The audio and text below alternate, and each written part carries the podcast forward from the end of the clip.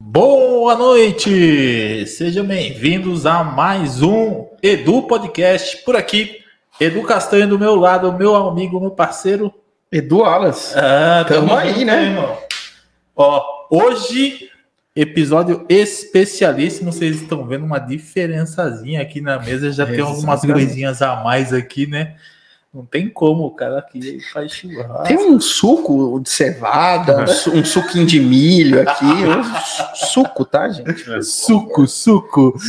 Hoje, bom, primeiramente quero agradecer você que está aqui e pedir para você que já se inscreva no canal. Se você não for inscrito, ative o sininho para receber as notificações dos próximos vídeos e para acessar todos os episódios, acesse edupodcast.com.br. Sem mais delongas, hoje temos aqui um cara que é o engenheiro do churrasco, é isso? Engenheiro, É isso aí. engenheiro do churrasco. É o cara que manja muito de churrasco e de defumação. Vai bater um papo aqui com a gente, com vocês, Roberto Bocabelo. Aê, mano. Muito obrigado, muito obrigado. Bem-vindo, cara. Valeu, obrigado pelo convite. Nunca imaginei que meu primeiro podcast fosse em Mairink, minha, minha- Primeiro podcast. primeiro podcast que eu participo. Caramba, Não imaginava que seria em Mairink, que é a cidade que eu escolhi pra morar, velho. que da hora. Muito cara. legal. É Bacana. uma das coisas que eu venho. Eu aceitei na hora, porque é uma das coisas que eu quero fomentar. Mairink ser. é, Não, eu falo, eu falo, não sei se o pessoal vai achar sacanagem, mas eu falo, Mairink não pode ser o bairro de São Roque. Ah, Mairink tem que mas- ser Mairink. É, então. Exato. E a gente tem que começar a explorar é, o que tem de bom aqui. E aí você É me chamou, eu falei, cara, é isso, velho. O cara tá fazendo um puta trabalho legal. Não posso falar muito palavrão, né? YouTube. O cara tá fazendo um baita trabalho legal. É, um trabalho bom pra Um caramba. trabalho muito bom. É. É, tá com o Edu do lado dele, que tem o Aoba aqui, que eu já peço lá em casa, que é gostoso. Falei, cara, eu vou lá, tem que ser, tem que fazer acontecer. Fomentar que a cidade é, não seja um bairro de São Roque. Mas- Essa foi a minha. Mairim que merece. É, Mairink é isso merece. aí, Marinho que merece. Nada contra São Roque, tá? Claro. São Roque é legal das coisas que ele tem, mas Marinho tem muita coisa boa também. Tem. E a gente muito. tem que explorar. Esse é um dos meus objetivos: explorar e, e valorizar o que tem aqui. Isso é Legal. bacana, cara. E assim, é, é o que a gente queria que você contasse um pouquinho sobre o seu trabalho. Na verdade, assim, quem que é o, o Roberto antes do churrasqueiro? o que, que você fazia antes? Tá. Cara, é, eu, eu, antes de ser churrasqueiro, eu, eu sou nascido, criado em São Paulo, é, ali no bairro da Lapa, eu estudei por ali, e eu sempre quis ser engenheiro. Meu irmão mais velho, engenheiro, engenheiro químico, meu pai, engenheiro eletrotécnico, eu falei, cara, você é engenheiro. E aí eu estudei para passar numa faculdade forte lá em São Paulo, passei na, na USP, me formei em engenheiro de materiais e comecei lá em 2000 e bolinha, que eu, eu começo a me sentir velho nessas horas. Quando eu me formei, Isso aí a gente já tá careca, já É tá normal, normal. Aqui também tá tudo certo. quando eu entrei na faculdade em 2004, eu não sabia fazer churrasco. Né? então eu entrei lá em 2004, eu venho de uma família italiana onde eu aprendi a cozinhar com a minha mãe, eu sou o filho mais novo de três irmãos, então eu sobrei, porque eu tinha uma distância muito grande dos meus irmãos. É, meu irmão mais velho tem sete, meu irmão mais velho tem cinco anos a mais que eu. Então eles tinham o rolê deles e eu meio que tinha o meu, né? E eu ficava ali, cozinhava com a minha mãe, com a minha avó, ajudava nos preparos. Eu sempre tive uma base muito forte italiana de cozinha. Mas hobby, absolutamente hobby, eu adorava cozinhar. Quando eu entrei na faculdade, em 2004, eu não sabia fazer churrasco, eu nunca fiz churrasco. Eu fazia peixe grelhado com meu irmão do meio, com meu primo, com meu avô lá no clube, que eu era sócio de um clube lá no. chama Jaraguá, que é um clube que fica ali em Pirituba. Uhum. É, é, e, e- fazia umas, tipo, cara, umas sobrecoxa com a minha avó ali, um negócio, meu, nada, nada de churrasco, entendeu? E em 2004, quando eu entrei na faculdade, eu conheci a Pri, que é hoje é minha mulher, minha sócia na empresa. Eu falo que ela é minha CEO, ela é minha chefe. Ela- É, idem. Idem. Ela é minha chefe. Coincidências. Ainda bem, porque senão eu tava lascado. Putz, cara, se deixasse na minha mão o negócio é só, só da porcaria. Mas é, ela, ela conheci ela e ela vem de uma família onde o avô é uruguaio. Na verdade, ele, é, ele chegou no Uruguai com três anos, fugido da guerra. E, e ele veio para o Brasil, casou com uma brasileira, veio para o Brasil e ele sempre fez churrasco. E ele ensinou meu sogro, não era pai dele. Ele ensinou meu sogro a fazer churrasco. E quando eu entrei na família, eu vi que todo domingo tinha ali churrasco. E eu comecei a fazer, gostava, gordo, negócio de comer, cara. E eu, e eu comecei a ver é o lance. eu comecei a ver o lance do churrasco, muito parecido com o, a macarronada da minha família italiana, Sim. só que de uma outra forma. Era mais é, perene, assim, as coisas acontecem. O churrasco vem vindo, né? Não é que nem assim, macarronada, frango, come, deita todo mundo, capota todo mundo, né? Era um negócio que vinha mim. É. E, e, me interessei. No começo de 2004, meu sogro me ajudou muito. Ele me, ensinou, me ensinou muita coisa de churrasco. Como escolher carne, tudo assim. E eu levei isso para a faculdade como churrasqueiro da galera. Porque todo mundo era ruim, ninguém fazia churrasco bom, e eu, gordo, gosto de comer. Falei, cara, vou fazer eu. E comecei a fazer. É, e sempre foi paralelo, sempre foi uma questão assim, cara, é meu hobby fazer churrasco. Me formei em 2008 é, como engenheiro, trabalhei como engenheiro, fiquei de 2008 a 2014 trabalhando numa empresa de peça, de fabricava peça, fiquei cinco anos no chão de fábrica como engenheiro de materiais, fazendo churrasco como hobby. Uhum. É, estudava assim, receita. Meu churrasco não evoluía assim, sabe? Não era um negócio que evoluía. Eu fazia bons churrascos, mas buscava receita. Eu não buscava muito entender o porquê das coisas dava errado, dava certo. E aí, em 2015, eu tinha uma formação muito, muito técnica é, de engenheiro, e eu falei assim: não, eu preciso ir para uma área mais é, administrativa. Comecei a fazer uma pós-graduação na FGV lá em São Paulo, em marketing. Na verdade, não é em marketing, mas é em administração de empresas. E fui fazer um trabalho de final ali, como eu estava mudando de emprego, consegui fazer essa transição. Eu fui para uma financeira saí do, da fábrica e fui para uma financeira, eu não tinha um tema para estudar e fazer meu TCC como a maioria dos meus colegas. Aí eu fui falei, cara, o que, que eu gosto de fazer? Ah, eu gosto de fazer comida. Tá, mas o que, que tá hoje pegando, assim, 2015? O que, que tá pegando de comida hoje? Eu abri uma ferramenta que estava começando naquele momento, o Instagram, peguei o Instagram, falei, cara, o que, que tá rolando aqui? Eu já tinha um Instagramzinho, né? Puta, tá rolando é, Dry Aged aconteceu? Caiu tudo aqui. Acho que vocês estão nos escutando. o pessoal falou que caiu no YouTube aqui. Caiu no YouTube. Será que voltamos no YouTube? Voltou? Voltamos, pessoal. Estamos ao vivo ali. Pessoal que está aqui no Instagram, voltamos no YouTube? Só dá um ok aí para a gente poder Manda saber. Aí, ó, agora é sim. Pesada, Mandaram, agora sim, agora sim. que a live tava pesada, você tá vendo? Os caras já pegam na. Os caras já pegam na, na, no nosso, na nossa discussão de terapia toda semana. Cara, e aí é, eu, eu descobri que em 2015 tinha um cara é, em São Paulo que fazia uma carne que chamava aged. Falei, cara, o que, que é isso? O que, que é aged? Quem é esse cara? Eu comecei a seguir ele. Eu lembro, eu lembro que eu cheguei em casa da, da, da GV, cheguei pra Pri e falei assim, Pri, tô apaixonado por um cara.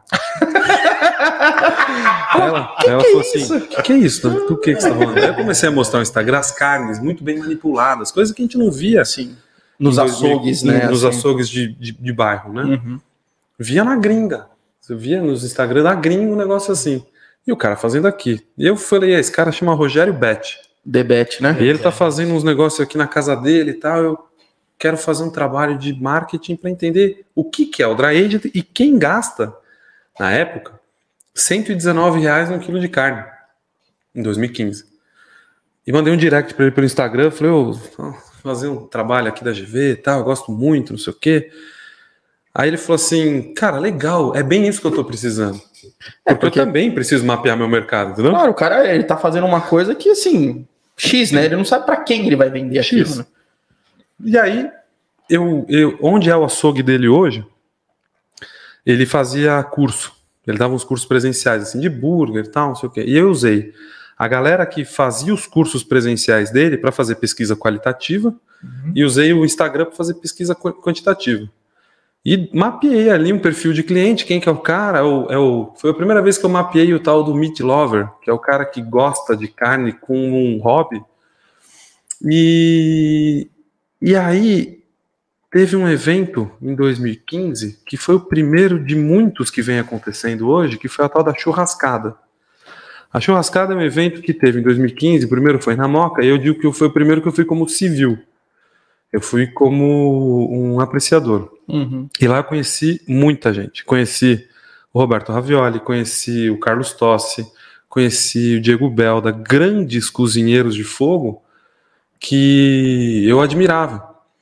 E eu falei, cara, esse mercado é muito legal. E estudando, eu, eu como sou engenheiro de formação, eu comecei a estudar dry aged, eu vi que o dry aged era uma carne, não sei se todo mundo está habituado aqui, né? É, isso todo que a mundo gente tá nos pode até assistindo. falar. O que, que é o dry Que que aged, é o para o pessoal entender, né? O que, que é uma carne dry aged? É uma carne que você mata, é um processo de originalmente é um processo de conservação. Mas enquanto você conserva a carne, ela também matura e ela desenvolve maciez e sabor e textura. A carne ela fica armazenada numa câmara, numa geladeira, sem nenhum tipo de proteção. Ela fica ali um pedação com osso, com, com gordura, naquela, naquela geladeira e ela começa a formar uma casca preta por fora. Ela começa a perder peso, mas ela, eu faço a comparação que é como se fosse como um queijo maturando. Você pega um queijo fresco e matura. O que acontece quando um queijo matura? Ele desenvolve a casca, enquanto lá dentro desenvolve sabor. A carne é igual. Aquela carne ela começa a desenvolver sabor e aí você, por ela perder peso por evaporação e na hora da limpeza tirar essa casca preta, é, ela acaba perdendo muito peso, ela acaba ficando cara. E ela tem um gosto muito diferente da carne que a gente está acostumada, tanto a carne fresca de açougue, da desossa, quanto a carne maturada a vácuo. É, e aí, cara, eu comecei a entender o que o dry aged ele era um processo como eu tinha os meus processos na fábrica. E, e eu era um bom engenheiro.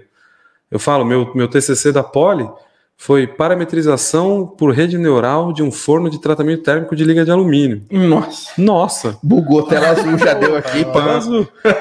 É, um, é, é, é uma. Como se fosse uma programação alucinante para modelar um forno. E eu vi que um processo de dry aged tinha variáveis, controle de umidade, controle de temperatura, não sei o quê. E eu comecei a, a, a me aventurar na, no churrasco, que era meu hobby, buscando essas informações. Falei, cara, existe algo de ciência da carne? Existe alguma matéria de ciência vinculada à carne? E aí eu estava numa conversa com um, che- com, com um grande amigo meu, um, um dos melhores cozinheiros que eu conheço, e ele veio para mim e ele falou assim, cara, o, o, a gente estava discutindo uma questão de sal na carne, ele virou para mim, e eu vou falar uma coisa que para muita gente pode parecer bobo, mas ele virou para mim e falou assim, cara, o sal penetra na carne por osmose. E eu, como engenheiro, falei assim: isso não faz o menor sentido.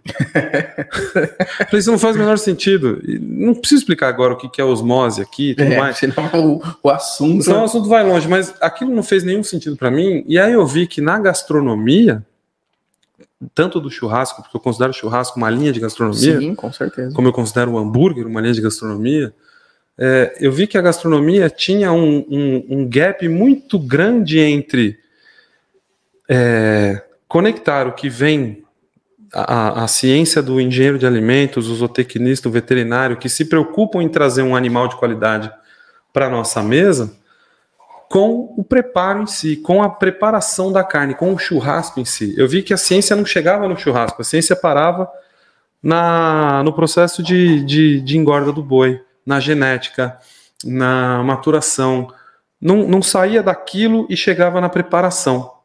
E aí É, o máximo que a gente tinha, né, é, é alguns processos da, da cozinha francesa, que utilização de ingredientes para fazer chegar num, num outro produto, né, É. molho, alguma coisa Por assim. exemplo, né, eu, eu comecei a, a- a estudar cientificamente exatamente tudo isso. O que, que é uma base de roux? Uhum. né? Que, o que, que é um gel que, que você mistura farinha com, com, com manteiga, engrossa aquilo com leite e aquilo engrossa? Por que, que engrossa? O que, que acontece ali dentro para que isso aconteça? E eu fui entender que na carne existia muito disso estudado, só que para academia, para dentro das universidades. Isso não era aplicado ao churrasco. Aí eu falei, cara, tem um mato alto aqui que eu, como engenheiro, vou saber pesquisar e traduzir isso de alguma forma. E eu comecei a, a estudar por hobby, e nos meus churrascos na minha casa, antes disso ser, é, lá antes de 2016, antes disso começar a ser algo que, que começou a me dar um, uma grana extra,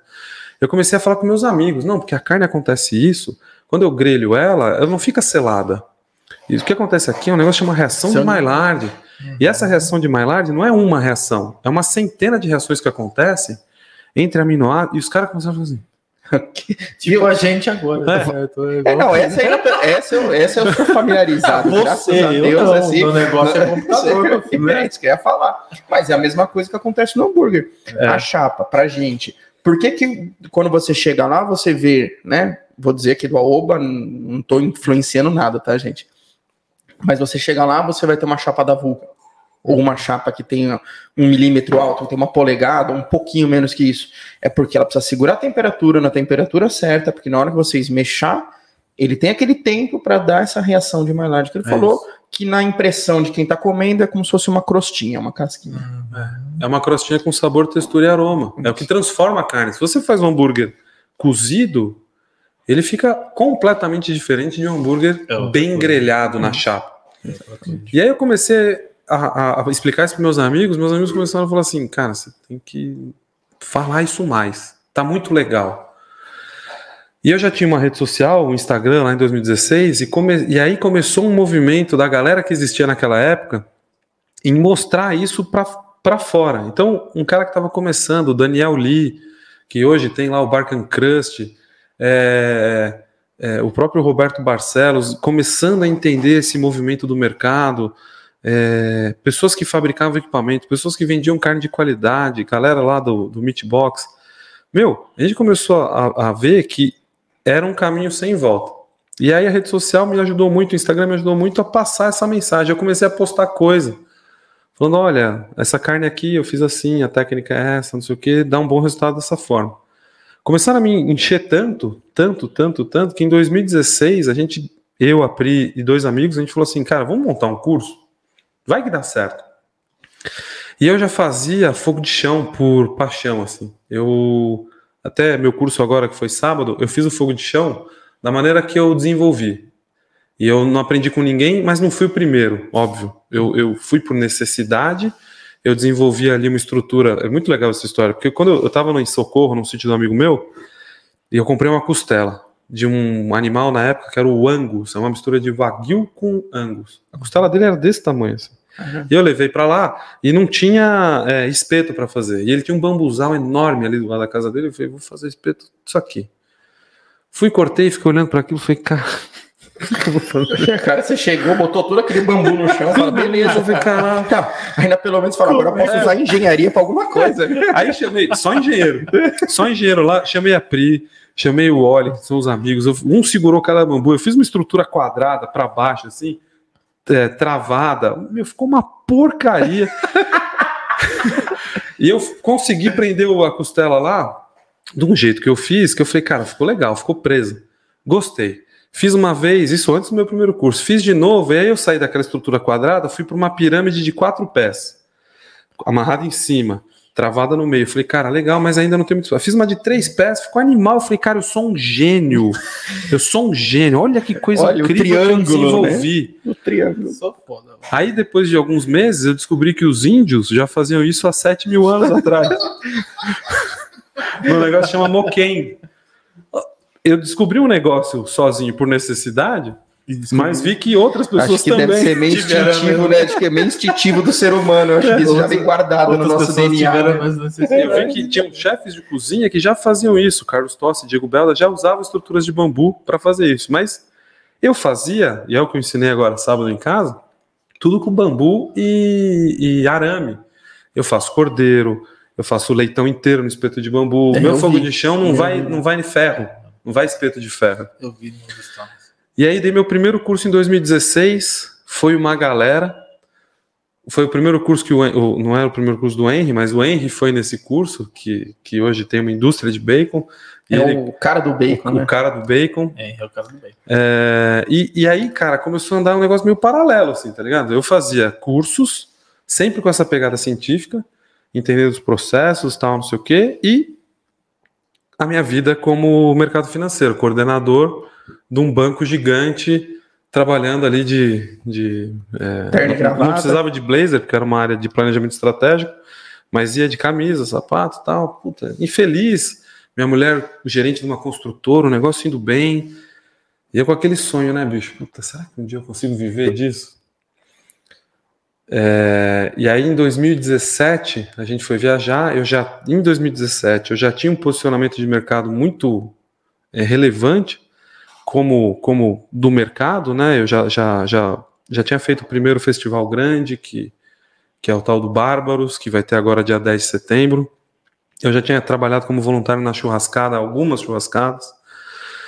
E eu, pô, cara, é um, uma paixão minha, é um negócio que eu tô conseguindo me posicionar muito bem, porque eu tinha um diferencial muito forte, que é entender as coisas cientificamente. E aí, é, em 2017, a Pri é, foi desligada da empresa, eu também no Itaú. Logo em 2018, eu já, continuando dando curso, em 2018, eu fui convidado para ser chefe de estação na minha primeira churrascada que é um dos eventos, é o evento mais importante, foi o primeiro, e foi o, o, evento que deu esse boom, que, que fez as coisas serem empurradas, que foi aí que surgiu assadores, que foi aí que surgiu é, pessoas apaixonadas mesmo por aquilo.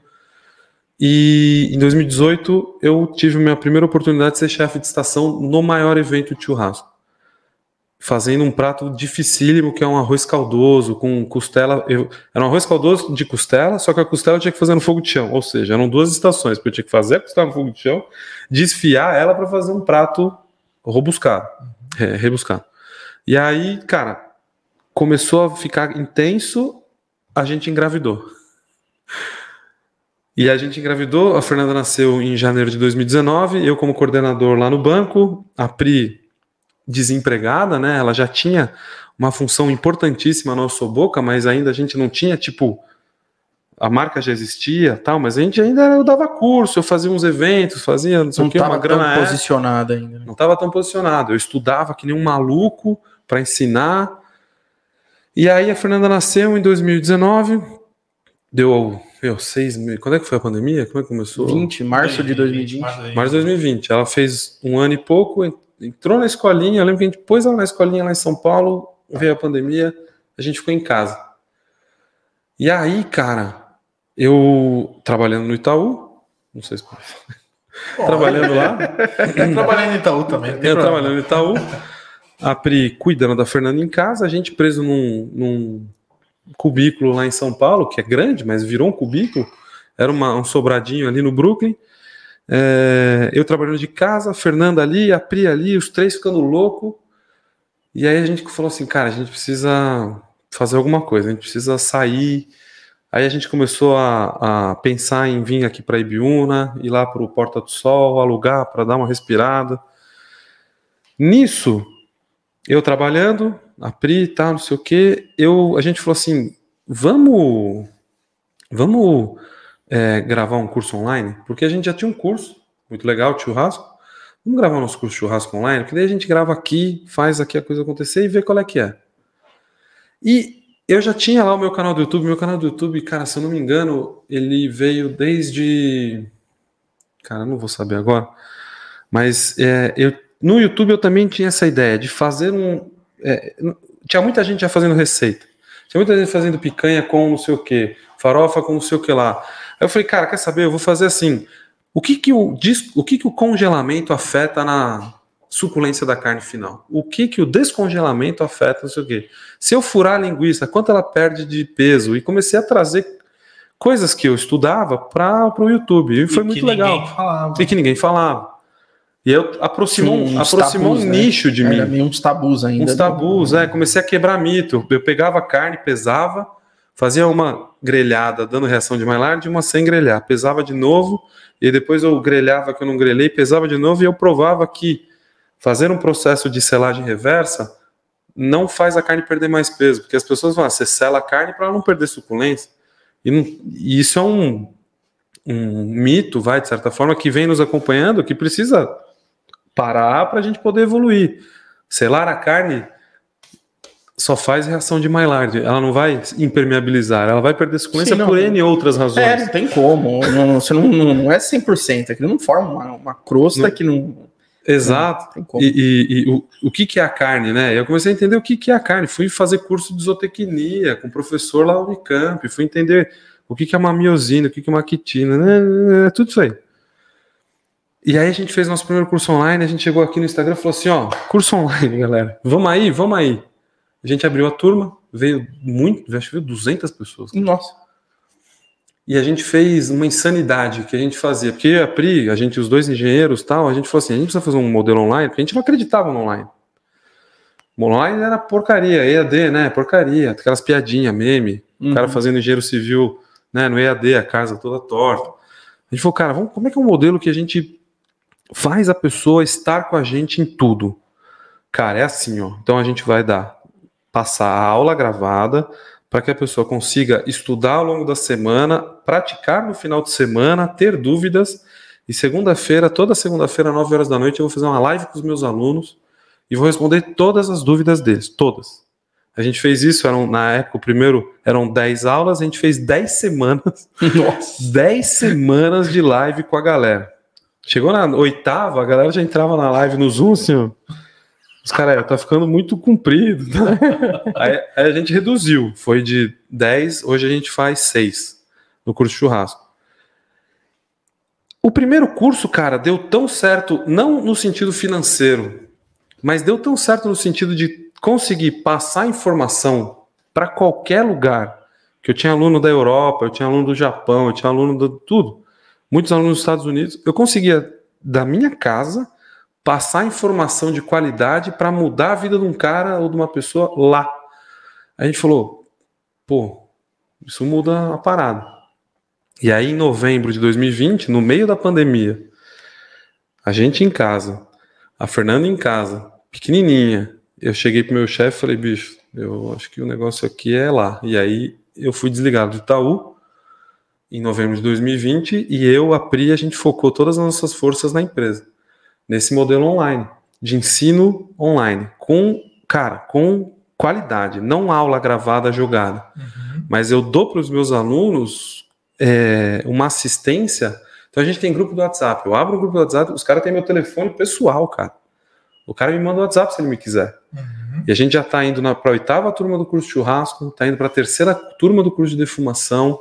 E, cara, tem um curso que é o limite, que eu falo que é o curso expert, que é um curso que eu me, me, me permito ensinar tudo que eu sei. Então, ele é uma anuidade, onde o cara, todo mês, toda semana tem uma aula nova, e todo mês tem um módulo. Então, eu acabei de terminar, eu trouxe aqui a manta de linguiça, eu acabei de terminar quatro módulos de charcutaria, onde eu ensino a fazer linguiça, salame, tal, tal, tal. Porque eu comecei a entender carne com uma forma científica, eu entendi que uma carne grelhada para uma carne defumada, a única diferença ali é o tratamento térmico que ela sofre. Mas a carne é a mesma, ela, ela segura calor da mesma forma, assim, assim, assim. E eu comecei a mostrar que eu não precisava ser especialista em fogo de chão, ou especialista em parrilha, ou especialista em defumação, ou em burger. Eu precisava ser o cientista da carne aplicado ao churrasco e traduzir isso para uma galera. Eu trouxe um nicho de gente que queria entender mais e não conseguia achar em lugar nenhum para perto e essa galera começou a, cara, falar, cara, agora finalmente eu consigo entender por que que meu brisket dentro do meu smoker ele se comporta dessa forma. Eu consigo entender por que que eu tenho que embalar ele, eu consigo entender tudo. Pra, porque a gente tá sempre estudando coisas novas. Eu mudo de opinião o tempo inteiro. Eu, se a, a, a, até outubro do ano passado, eu acreditava numa coisa de um processo de defumação. Veio um cara do meu curso e falou assim: Cara, eu faço diferente. Eu falei: Você tá mentindo pra mim. Não falei mentindo, mas eu falei: Você tá me sacaneando. Tá Você faz outra coisa aí. Ele falou: Não, eu faço assim, assim, assim, assim. Eu falei: Não, isso que você tá falando não. Pra mim não faz sentido. Porque eu acredito em outra coisa. Assim, assim, assim. Ele falou: Vamos testar, vamos entender. Aí, dentro do grupo de alunos, fez uma força-tarefa. Esse cara lá de Batatais, o, um outro estudante do ITA, Nossa. que é um aluno meu estudante do O ITA, cara tá no ITA. Daqui a pouco ele vai já falar assim: vai pra gastronomia. vai pra gastronomia. vai pra gastronomia. Tava aqui na minha casa me ajudando no final de semana, o Gemerson. Então tava o Diogo lá de Batatais, o Gemerson, estudando evolução de cor da carne e eu estudando de, de desenvolvimento de sabor da carne para a gente chegar numa conclusão. Gemerson Militão. Tá Militão, aqui, tá aí. Aqui, gastronomia Cap... não apenas tem ciência, gastronomia é, é ciência. ciência. É, um, um, E aí, cara, a gente começa a. E é muito legal essa pegada de ciência, porque eu consigo. É... Eu não me apego a, a processo, eu não me apego ao certo ou errado. Tá com a cabeça aberta, consegue me fazer assim. O cara me vem com um negócio novo que e ele fala, é muito legal. O pessoal vira para mim e fala assim: "Cara, eu faço isso e fica gostoso. Tô errado?" Eu falei: "Não, é, é, isso aí. O bacana da gastronomia é isso, né? é. Você tem N formas, às vezes, de chegar num. Não no mesmo, mas uma coisa muito, muito semelhante. Boa, é. né? e, e, a ciência, eu falo, a ciência é uma tradução de fenômenos naturais de forma palpável, matemática. Uhum. Né, eu falo, quando a maçã caiu na cabeça lá do cara, o cara não olhou e falou assim: ai meu Deus, o que, que é isso? Eu falei, cara, como é que eu traduzo isso em número? E um cara foi lá e desenvolveu, falou, cara, isso que aconteceu nada mais é do que 9,8 metros segundo ao quadrado, que é a, aceleração da gravidade. Se o cara chegar para mim e falar assim, oh, eu faço isso, você acha que está ficando muito bom? Tô errado? Eu falo, você não está errado, só que a gente ainda não tem a explicação correta para o que você faz. A gente acha outra coisa. Vamos entender? E foi isso que a gente fez, por exemplo, em outubro. Essa é a parte boa da ciência. Eu estar tá sempre aberto a coisas novas, não tá, não tá preso a o que as regras, entendeu?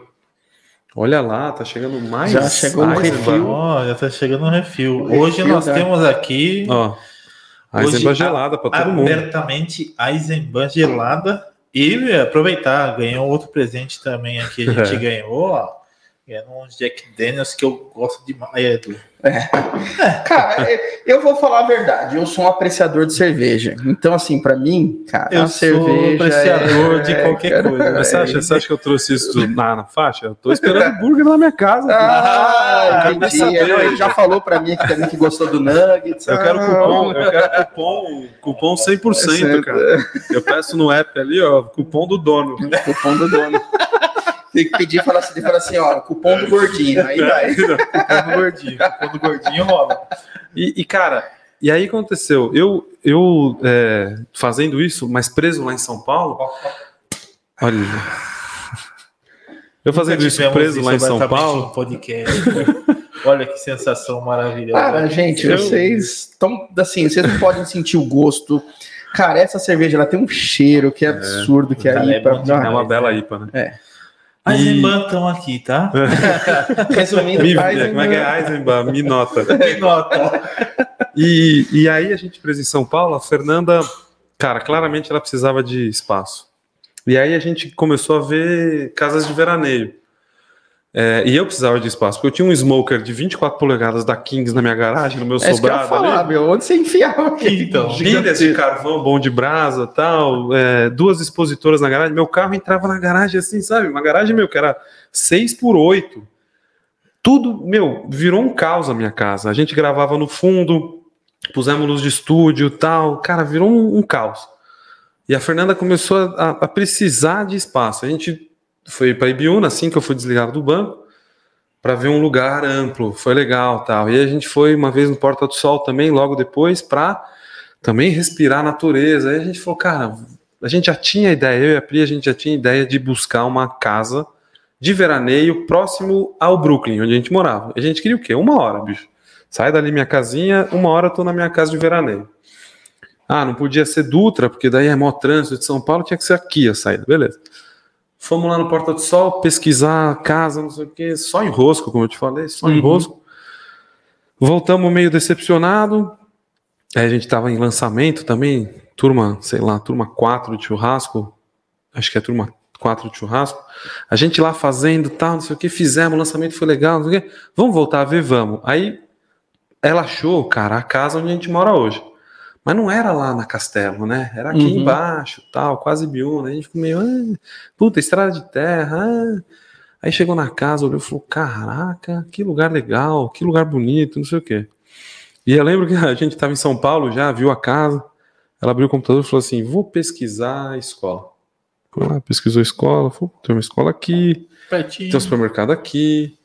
Era julho, comecinho de julho, a gente falou assim: Vamos levar a Fernanda para fazer e conhecer a escola? E depois a gente vai na fazendinha angolana aqui para Uhum. ver os bichinhos, tá? Vamos. Chegamos na escola ali, colônia de férias, deixamos ela ali. Puta, ela adorou, se divertiu. Foi. Eu e a Pri, a gente chorou que nem dois pais bobos, né? Porque eram dois anos de pandemia preso num sobrado, cara. A gente É. nunca tinha visto a minha filha. Eu nunca tinha visto minha filha brincar com outra criança. Nossa, que doido, né? E aí a gente viu aquilo, viu a casa montada. Cheguei e falei assim: chega a internet aqui? Chega. Falei, tá bom, que internet que é? Ah, é fibra, dá, não sei o que, pô, dá pra vir, né? Tem espaço, eu consigo vir aqui, defumador. Comecei a trazer as coisas. Ah, não vamos, não vamos se desvencilhar de São Paulo. E fomos, desde agosto do ano passado, a gente foi ficando aqui e a casa de São Paulo tomando poeira. A casa de São Paulo tomando poeira. Chegava lá em São Paulo, não, a gente tem um lugar para ficar em São Paulo. Chegava lá, a casa, isso aqui de sujeira. Cada vez menos indo para São cada Paulo. vez menos indo. Os meus gatos vieram para cá. A minha casa começou a ficar suja, a minha casa começou a dar manutenção. Chegou há quase três meses atrás, a gente falou, cara, Dá fim, vamos alugar. Aí a gente deu, arrumou a casa, limpou a casa, o que alugou para um pessoal muito legal, que já estão na casa há três meses e a gente trouxe tudo. Eu, eu, eu agora, umas duas semanas atrás, fizemos um ano de Mairink É trabalhando de casa. Ah, eu e a Pri é, tem um escritório lá, mas o legal é que a gente tem o terreno, né? Então a gente trabalha. Deu uma estressada, de vai dar uma fora. volta. É, a gente briga, quer se matar, vai um para cada lado, é longe. é. Tem a casinha lá embaixo. Eu falo que a casinha lá embaixo, no futuro, ou eu ou ela, a gente vai cair lá para baixo, porque ninguém vai, vai se matar. É, mas conseguimos, cara, trazer para dentro de casa o trabalho. Então, cara, eu dou meu curso presencial hoje na minha casa Que louco, né? com três defumadores, quatro churrasqueiras, fogo de chão, com internet boa, o pessoal ali, eu abro live, eu faço stream de YouTube toda terça-feira, 8 e 7 da noite. Puta, cara, é assim, é uma realização incrível, cara. É um. E por isso que eu falei que eu abri aqui hoje falando assim, cara, a gente precisa fazer Mairink ser algo monstro. Sim. Porque é aí que eu tô fazendo, eu sou meio louco, eu pego meu carro, tô ali no- na, na, na estrada de terra, eu entro nas chácaras de produção de coisa. Aí descobri um cara que produz tomate, tomate cereja. Aí eu já quero que ele faça umas coisas, ele já faz, tá desenvolvendo outras coisas para levar a gente para lá. Cogumelo, descobri que tem um monte de cogumelo aqui para trás. É, é, tô me envolvendo com o Buda aqui, do, do Rancho do Uhum, Buda, um cara muito Buda. legal. É. É, coisas para levantar mesmo. Então, sexta-feira, meu curso começava sexta-feira, seis da tarde. O pessoal vai chegando antes para ajudar. Foi todo mundo almoçar no Buda. Porra, que legal! Todo mundo vai lá, come, aproveita, vê um- uma comida simples, caipira, gostosa. Exato. Sai, vamos para casa, não sei o quê. No domingo, a gente foi, terminou o curso, foi todo mundo na sorveteria aqui na, na Tom Natural. Todo mundo comeu um Muito sorvete bacana também. um sorvete, cara, que eu quando comi, eu falei assim, cara, esse, esse é um dos melhores sorvetes que eu já comi na vida. E tá aqui em Mairink, bicho. Aquele de- tem um de ma- macadâmia também, que é muito Não, a, a gostoso. Pri ama um de é, maca, não sei o que, caramelizada. Exato, exatamente. Acho que é esse aí que eu já comi também. É muito bom. impressionante. Então, É. o, o- um hambúrguer de qualidade que tá aqui na cidade. É, é, várias coisas que a gente pode fomentar para que não seja o tal do que eu falo, brincando, o É, bairro é. de São Roque. Exatamente. É, e é isso, tô aqui hoje depois desse, dessa história longa que eu acabei de contar, que vocês não falaram porcaria Ah, nenhuma. Não, mas é aqui é pra isso, né? É pra você contar a história. É, E, cara, eu, eu vejo a cidade hoje, eu vejo onde eu moro hoje, é, é um amor por isso, assim. é.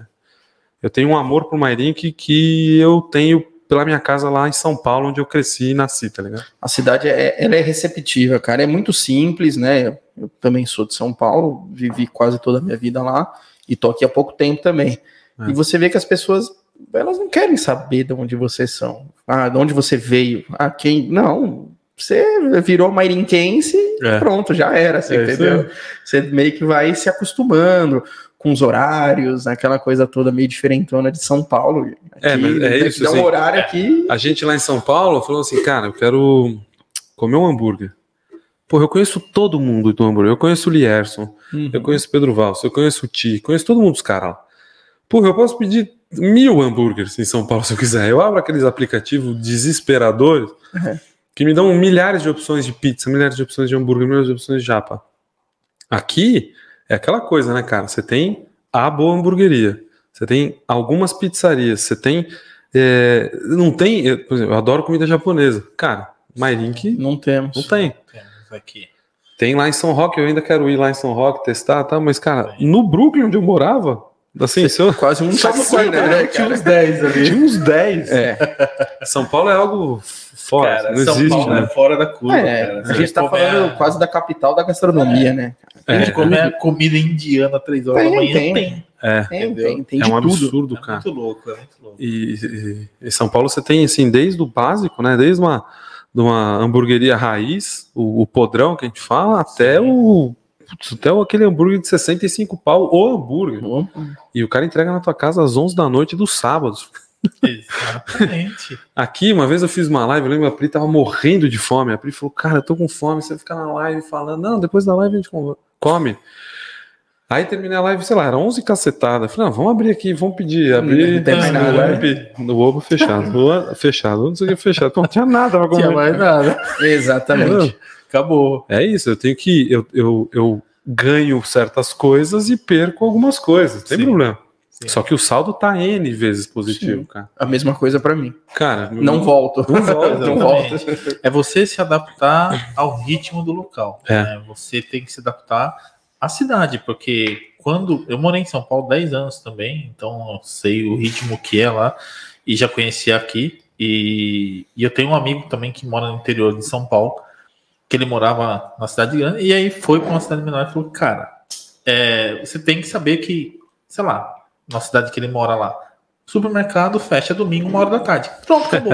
você quer comprar pão? Não tem. É, tá tudo al- fechado. alguns, Então, algumas particularidades, né? Exato, se adaptar ao local. Entendeu? E Mairim que é a mesma Eu coisa. morei em né? Pinda, eh, como, como comecinho da minha carreira em Pindamonhangaba, e eu trabalhava em uma área, tanto eu era trainee, então eu fiquei foguetião, fui para marketing depois, eu lembro que eu trabalhava até muito tarde, eu tava com o Santanão do meu pai ali, e aí eu falei, cara, eu preciso abastecer. Eu saí, era 11 da noite, cara, nada, tinha nada na Você tem que nada. pegar no máximo uma rodovia ali e você achar alguma coisa. achar alguma coisa aberta. Pra ver entendeu? se volta, né? Pra ver se volta. E aqui eu lembro quando eu fui no supermercado aqui do lado de casa, o cara não, eu abro todo dia das 7 às 10. Porra, todo dia das 7 às 10 já é um. Já, Já é um é já é ótimo, já cara. é um avanço. Entendeu? É, Mas é isso. Então hoje eu tenho a, a, Ossoboca, que é essa empresa de. É uma empresa de foco hoje em ensino. E de onde veio o nome Ossobo? Ossoboca veio da pós-graduação da GV. Eu estava numa matéria de negócios e aí a gente precisava é, é, simular um negócio. E aí eu e minha turma, tinha um amigo gaúcho e uma, e uma amiga que era arquiteta, toda boa de ideia, e ela mexeu, ela fez esse logo. Fez Da o logo tal. Lá em 2015 a gente fez um restaurante Ossoboca de culinária rústica. E eu tenho o cardápio dele até hoje, que eu falava, era o frango no pântano, que eu fazia um creme de um creme de espinafre e punha meio frango, assim como se ele estivesse É, afundando, afundando. tá ligado? Entendi. E, e o nome veio daí e ela falou, cara, a marca é tua. Eu registrei e tal. A marca nasceu lá em 2015 nessa matéria da, da FGV. E, e eu, Antes mesmo o negócio existir de cara, verdade, antes mesmo velho. o negócio existir de ser, eu falei, cara, vai ser isso a nossa vida, sabe? Que doido. É, e aí, hoje o foco é o ensino, então hoje eu tenho um Instagram de conteúdo. O meu Instagram é um Instagram que eu, eu não é um. eu- é, é tentador, né, cara, fazer rios de receita para viralizar. Mas eu acho que o meu papel na sociedade é passar conteúdo de qualidade. O nosso papel na Boca é prezar por conhecimento. Então, eu e a Pri, a gente estuda muito para chegar na ponta ali e elevar o nível de consciência de todo mundo. Até o cara que está entrando agora e não sabe o que é defumação, mas já ouviu falar e sabe, tem alguma coisa, porque a defumação é um negócio que está ganhando corpo aqui no Brasil. Até o cara que faz churrasco há 30 anos e fala assim, cara, não, não aguento mais errar sem saber o que está acontecendo, não aguento mais acertar sem saber o que está acontecendo, eu quero, eu quero melhorar, as receitas já não são suficientes. E aí a gente consegue, eu tenho muito conteúdo no Instagram, eu toda terça-feira estou no YouTube dando live, explicando coisa, conteúdo bom, e tenho meus cursos, que é o que paga minha vida hoje, que é o que mantém minha vida hoje. Muita gente fala assim, ah, então você entrega conteúdo só para vender curso? Cara, assim, quem compra meu curso é o que me permite trazer conteúdo de graça para vocês. Então é uma roda que tem que ficar girando, entendeu? O cara vem, aprende, desenvolve, muitos aparam por aí, mas muitos falam, cara, eu quero fazer o curso desse cara, independente de onde for, onde tiver, não sei o quê. E aí, por eles confiarem no meu trabalho, eu consigo continuar dando conteúdo de graça e fazer essa roda girar. Conteúdo de tudo de churrasco, que é aquela que eu te falei. A minha especialidade é em ciência da carne aplicada ao churrasco. Churrasco de grelha, espeto, fogo de chão, defumação, que é um negócio que está muito forte ultimamente. E a gente está focando muito nisso porque muita gente está vendo que a defumação consegue agregar coisas únicas que o brasileiro não está acostumado. Então, fazer um processo de defumação bem feito faz você transformar um hambúrguer que as pessoas já conhecem em algo novo. E aí come o negócio e fala assim: caramba, cara, isso é um hambúrguer? É um hambúrguer, só que eu temperei ele com fumaça. De uma forma assim, tem um pit smoker tal, eu faço assim, sabe, não sei o quê. E muita gente tá vendo que com isso dá para ganhar dinheiro. Com isso você consegue fazer uma renda extra. Com isso você consegue viver disso. Então eu tenho alunos que começaram renda extra, piriri, porra, não sei o quê, vivem disso hoje. Por quê? Porque eles conseguem vender conveniência em forma de alimento. Eu tenho um aluno, o Vini, lá de Campinas, ele trabalhava na Claro, também já estava, meu, putz, lá para cima, foi desligado, falou, cara, e agora? E agora o cacete, eu vou fazer esse negócio rodar. E ele fala um negócio que eu acho brilhante, cara. Ele fala assim: esse é o fast food de comida de verdade. Eu consigo entregar na sua casa uma comida muito bem feita, onde você consegue é, é, reaquecer ela de forma adequada para que ela seja uma experiência incrível. Pô, o cara vive disso hoje. É, não é o único, são vários, tá ligado? E, e, e, isso que eu acho o lance legal da defumação. É, é, você conseguir agregar valor a carnes que não têm valor, por exemplo, o brisket, né? Eu trouxe hoje aqui, não sei nem que câmera eu tô, mas eu trouxe hoje aqui. É, nem sei se está muito quente, mas porque a gente já está falando há é, quase uma hora.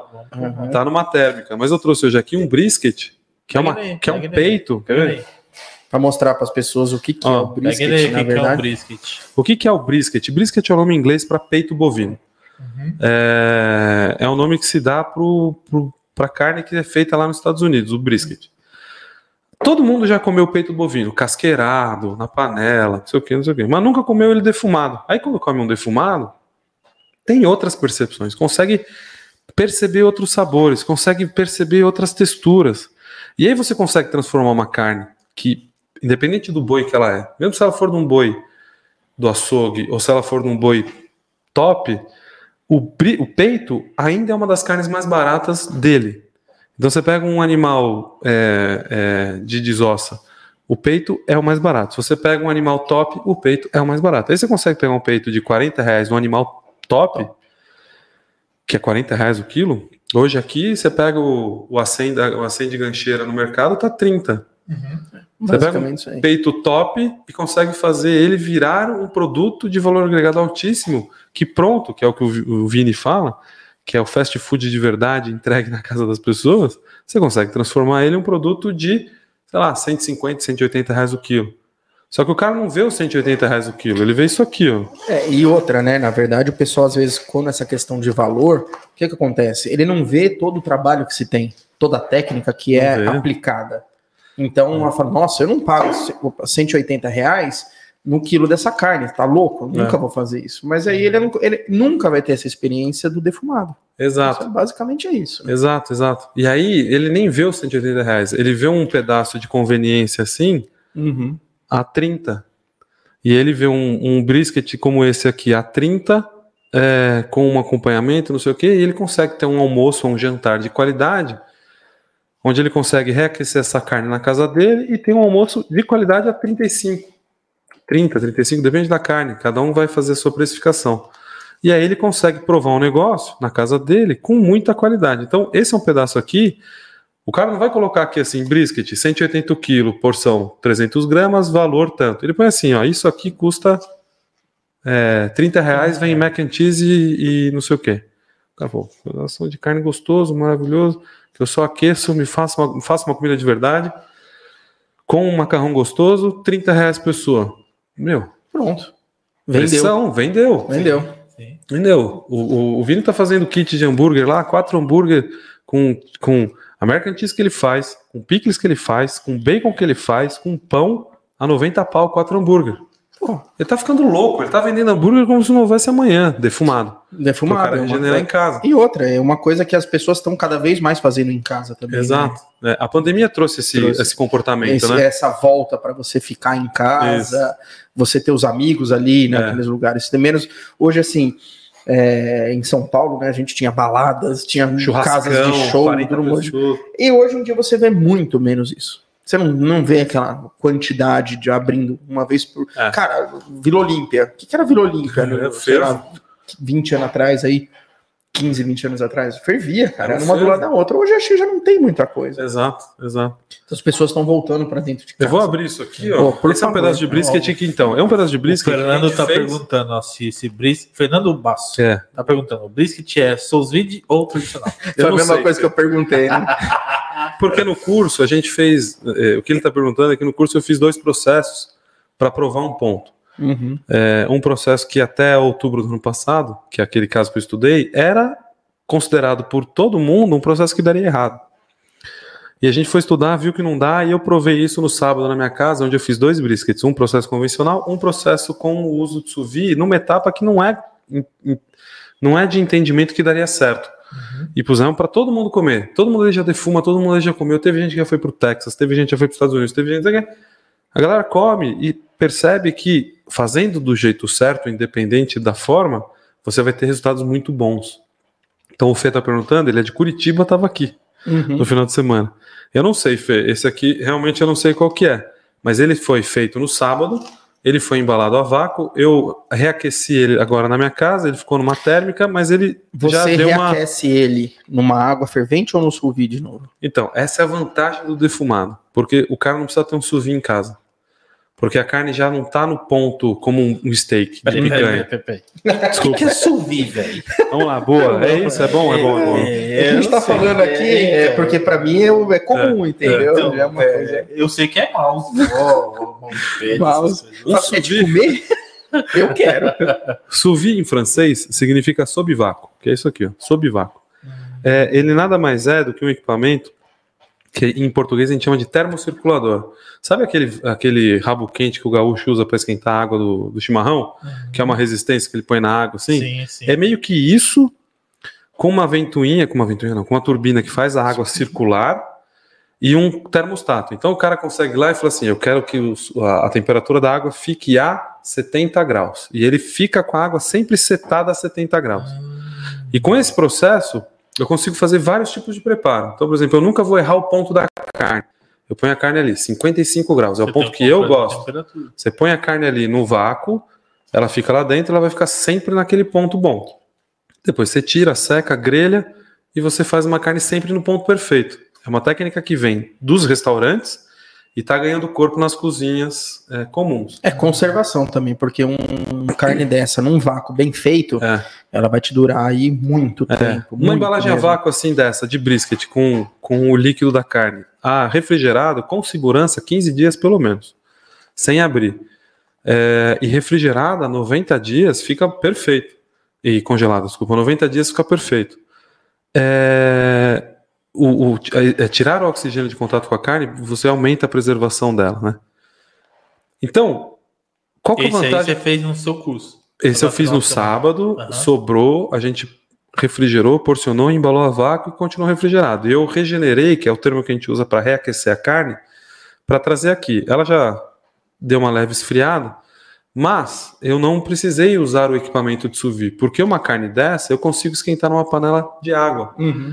Ou seja, a pessoa que compra um negócio desse e quer comer uma carne de qualidade, ela não precisa ter um equipamento de 1.500 reais. ela Exatamente, porque no caso aí, ela não, ela não tem um ponto. Não é que você, vamos supor, grelhou um pedaço, sei lá, imagina para todo mundo entender um contrafilé, você grelha, dá um mylar nele e você preserva um ponto ali dentro. Seja ele mal ou ponto, bem, enfim. É. E quando você vai esquentar ele, se você colocar numa panela de água acima de 100 graus, aquilo vai acabar acontecendo, mudando o ponto da carne. É. Por o ponto dentro da ele vai carne, terminar o de ponto cozinhar. da carne está diretamente relacionado à temperatura interna da carne. Então, por exemplo, uma carne ao ponto, a gente fala isso, é 58, 60 graus de temperatura interna. Você põe numa água para ferver a 95 graus, a carne vai ganhar temperatura, ela vai passar. E ela vai ficar uma porcaria. A questão é que esse brisket aqui, ele já chegou a 96 graus. Ele já está macio, ele já está transformado.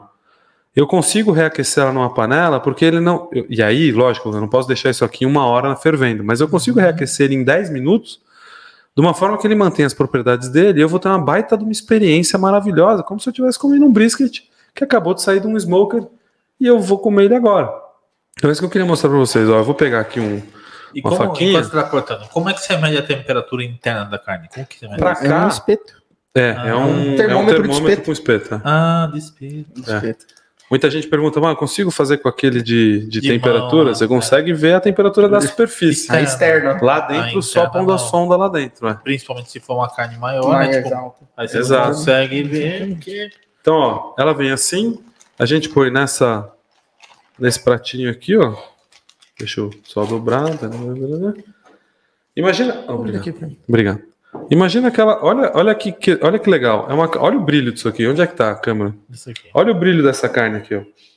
Uhum. Esse é, o, esse é o caldo da própria carne, do próprio brisket. O aroma. Olha que aroma gostoso de defumação. Sim, Cara, sim. ela mantém cor, ela tá com smoke ring, ela tem a cor de fora. Sim. Ela numa temperatura mais alta, ela teria um aroma maior ainda? Ela, ela liberaria um aroma É. maior. Essa, essa que nós estamos falando aí dessa parte da defumação também sequer a, a- a questão do, do hub que você passa ou você não usa hub? Eu uso, para bovinos, eu gosto de usar sal e pimenta. Tá. Na relação 50-50. É, eu gosto de usar outros hubs em porco. Eu sou um cara viciado por porco agridoce, por exemplo. Então eu uso no porco um pouco de açúcar para. Porque eu gosto. Pra, é, assim, porque é gosto meu, mas eu Uhum. consigo dar cor em qualquer carne só com a fumaça. Sim. O, o hub ele vem como um desenvolvimento de sabor. Então é uma carne que, cara, eu fiz sábado passado, conservei, eu poderia ter refrigerado ela por 15 dias ou congelado ela por 9 meses. E aí eu só reaqueço ela na panela quente T- Três meses, né? por 90 dias, é, desculpa, por 3 meses. E eu abro ela assim, ela tá com um aspecto super brilhoso, Sim, fresco, né? totalmente suculento, uma gordura molinha, uma cor bonita, e eu consigo vir com um garfo aqui, ó. E eu não sei se dá pra todo mundo ver, tá todo mundo vendo? Não? Acho que não, Ah, né? Acho que não, mas Deixa eu, deixa eu colocar assim, ó, quer ver? vamos ver aí. É, ó, aqui assim. Aí, Ah, boa! Pode usar? Pode pôr a tábua, Boa, vamos lá, vamos lá. Só que aí põe a tábua mais pra trás ali. Aqui assim, Pra aparecer. Na sua frente, põe na sua frente Tá, ali. À sua frente aí. Fica mais fácil, daí a câmera pega certinho. Ô, louco, legal. bicho, ao vivo. Ô, louco, cara, meu. lógico. Brincadeira, Ô, hein? louco, bicho. Isso, isso é confiar na ciência. 8h37. Não, como que é? Confiar no trabalho, né? confiar no trabalho, é, mas é. E aí eu consigo pegar uma carne dessa de alta qualidade, alta Puxa qualidade de preparo. Você conseguir deixar O que, que é né, isso aí que você tem na mão? É um espato patê? Dá aqui o espato patê. Ó, sem, sem nada, tá ligado? Eu consigo pegar ela aqui, deixa eu pegar o Pode pôr mais pra trás um pouquinho. a Aqui tábua assim, aí. mais pra trás? Isso aí. Aí, Aí, ó, aí. E aí, cara, ó, eu, eu venho aqui e tem uma carne de qualidade, ó. Ela solta, ela desmancha, ó. ó. No. Ela desmancha, ó. Ela tem uma resistência, ela tem uma resistência. É porque também o pessoal confunde um pouco com aquela costela no bafo, aquela É coisa isso. toda que tá desmanchando, chega ao ponto. É. A defumação não é isso, né? Dá, pra, dá pra fazer pra- isso de que a gente chama de pulled, que é o pulled, é de- que é a carne que você consegue simplesmente desmanchar ela. Mas nesse caso, eu não quero que ela desmanche. Exato. Eu considero um, um erro técnico. Dá pra fazer um brisket pulled? Dá.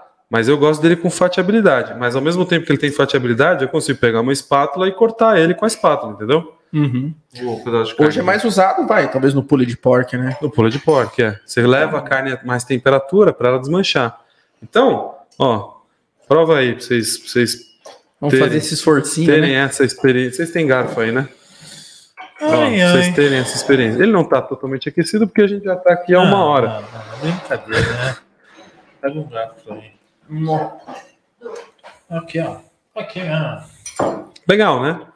Agora imagina isso quentinho, recém-saído ali da, da- da- do Sim, reaquecimento. sim. Puta que pariu. Entendeu?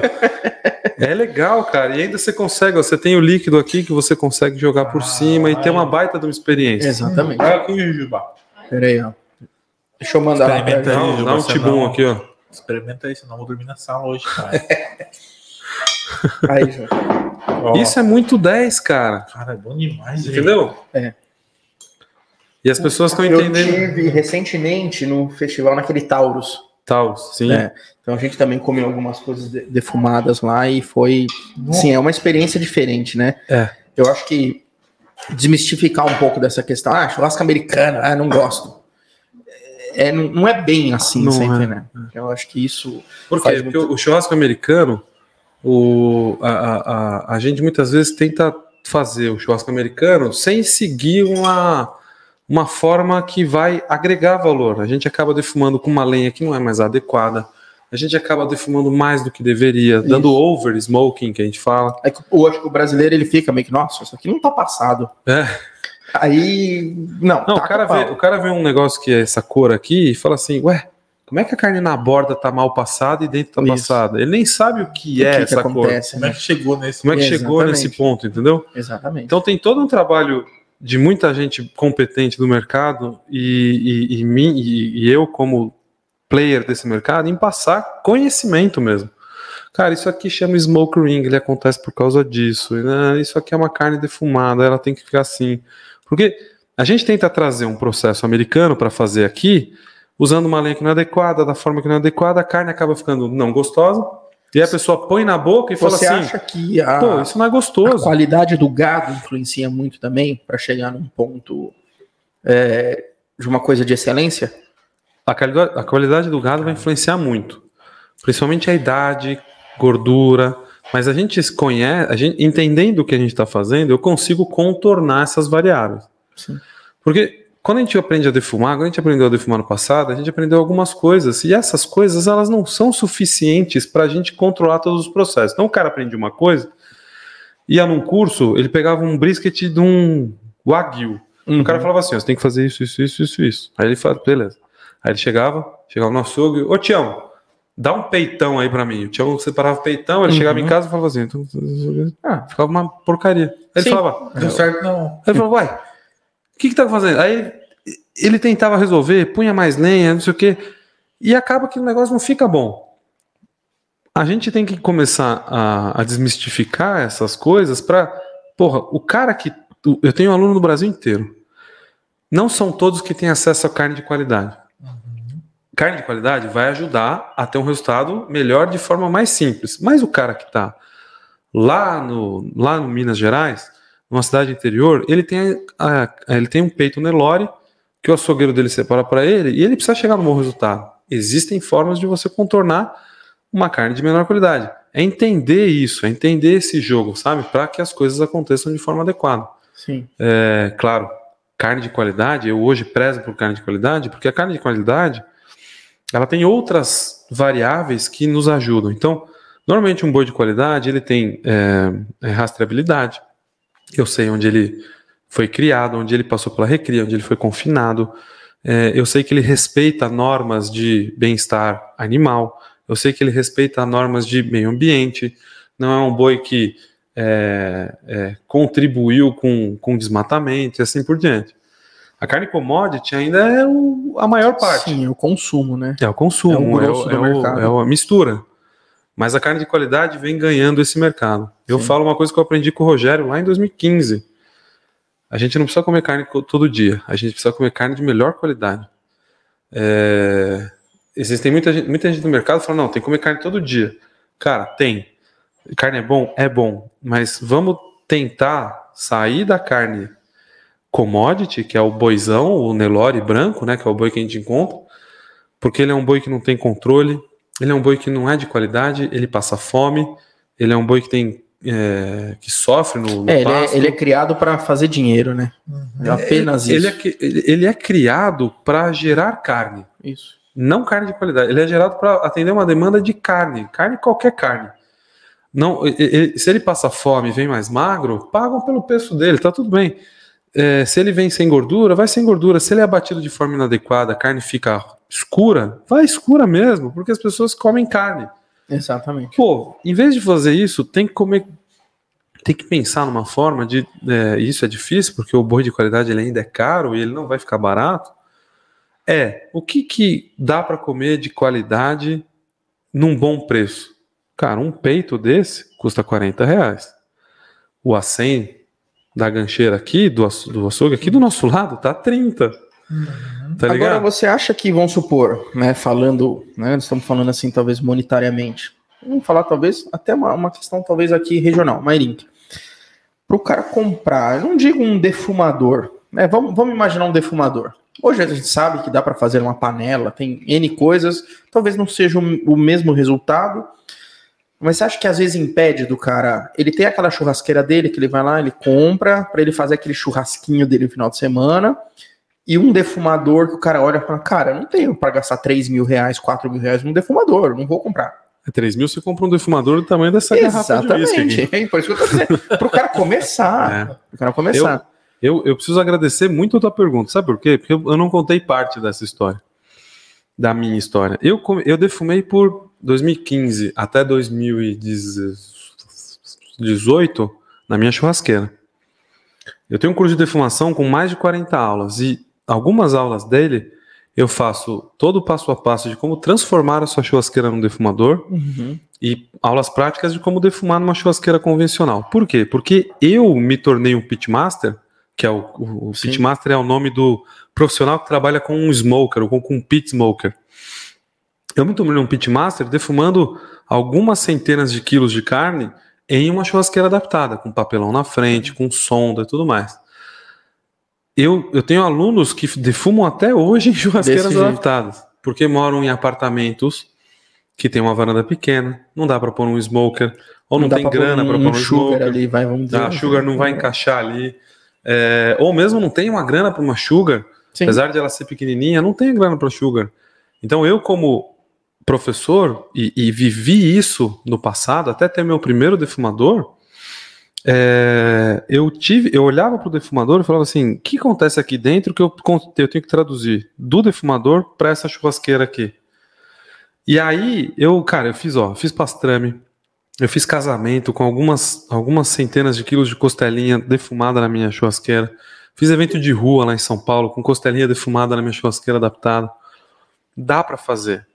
É, é você olhar para um defumador, entender a mecânica dele e traduzir. Porque muita gente vai lá, joga serragem e acha que está defumando. Ou, né?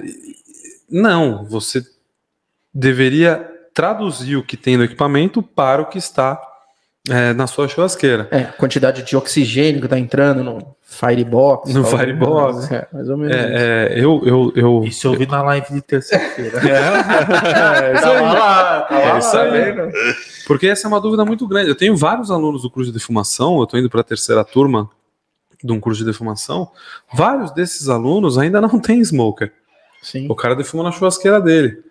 Aí ele fez lá o papelãozinho, ele foi lá, assistiu a aula várias vezes para entender como fazer bem feito.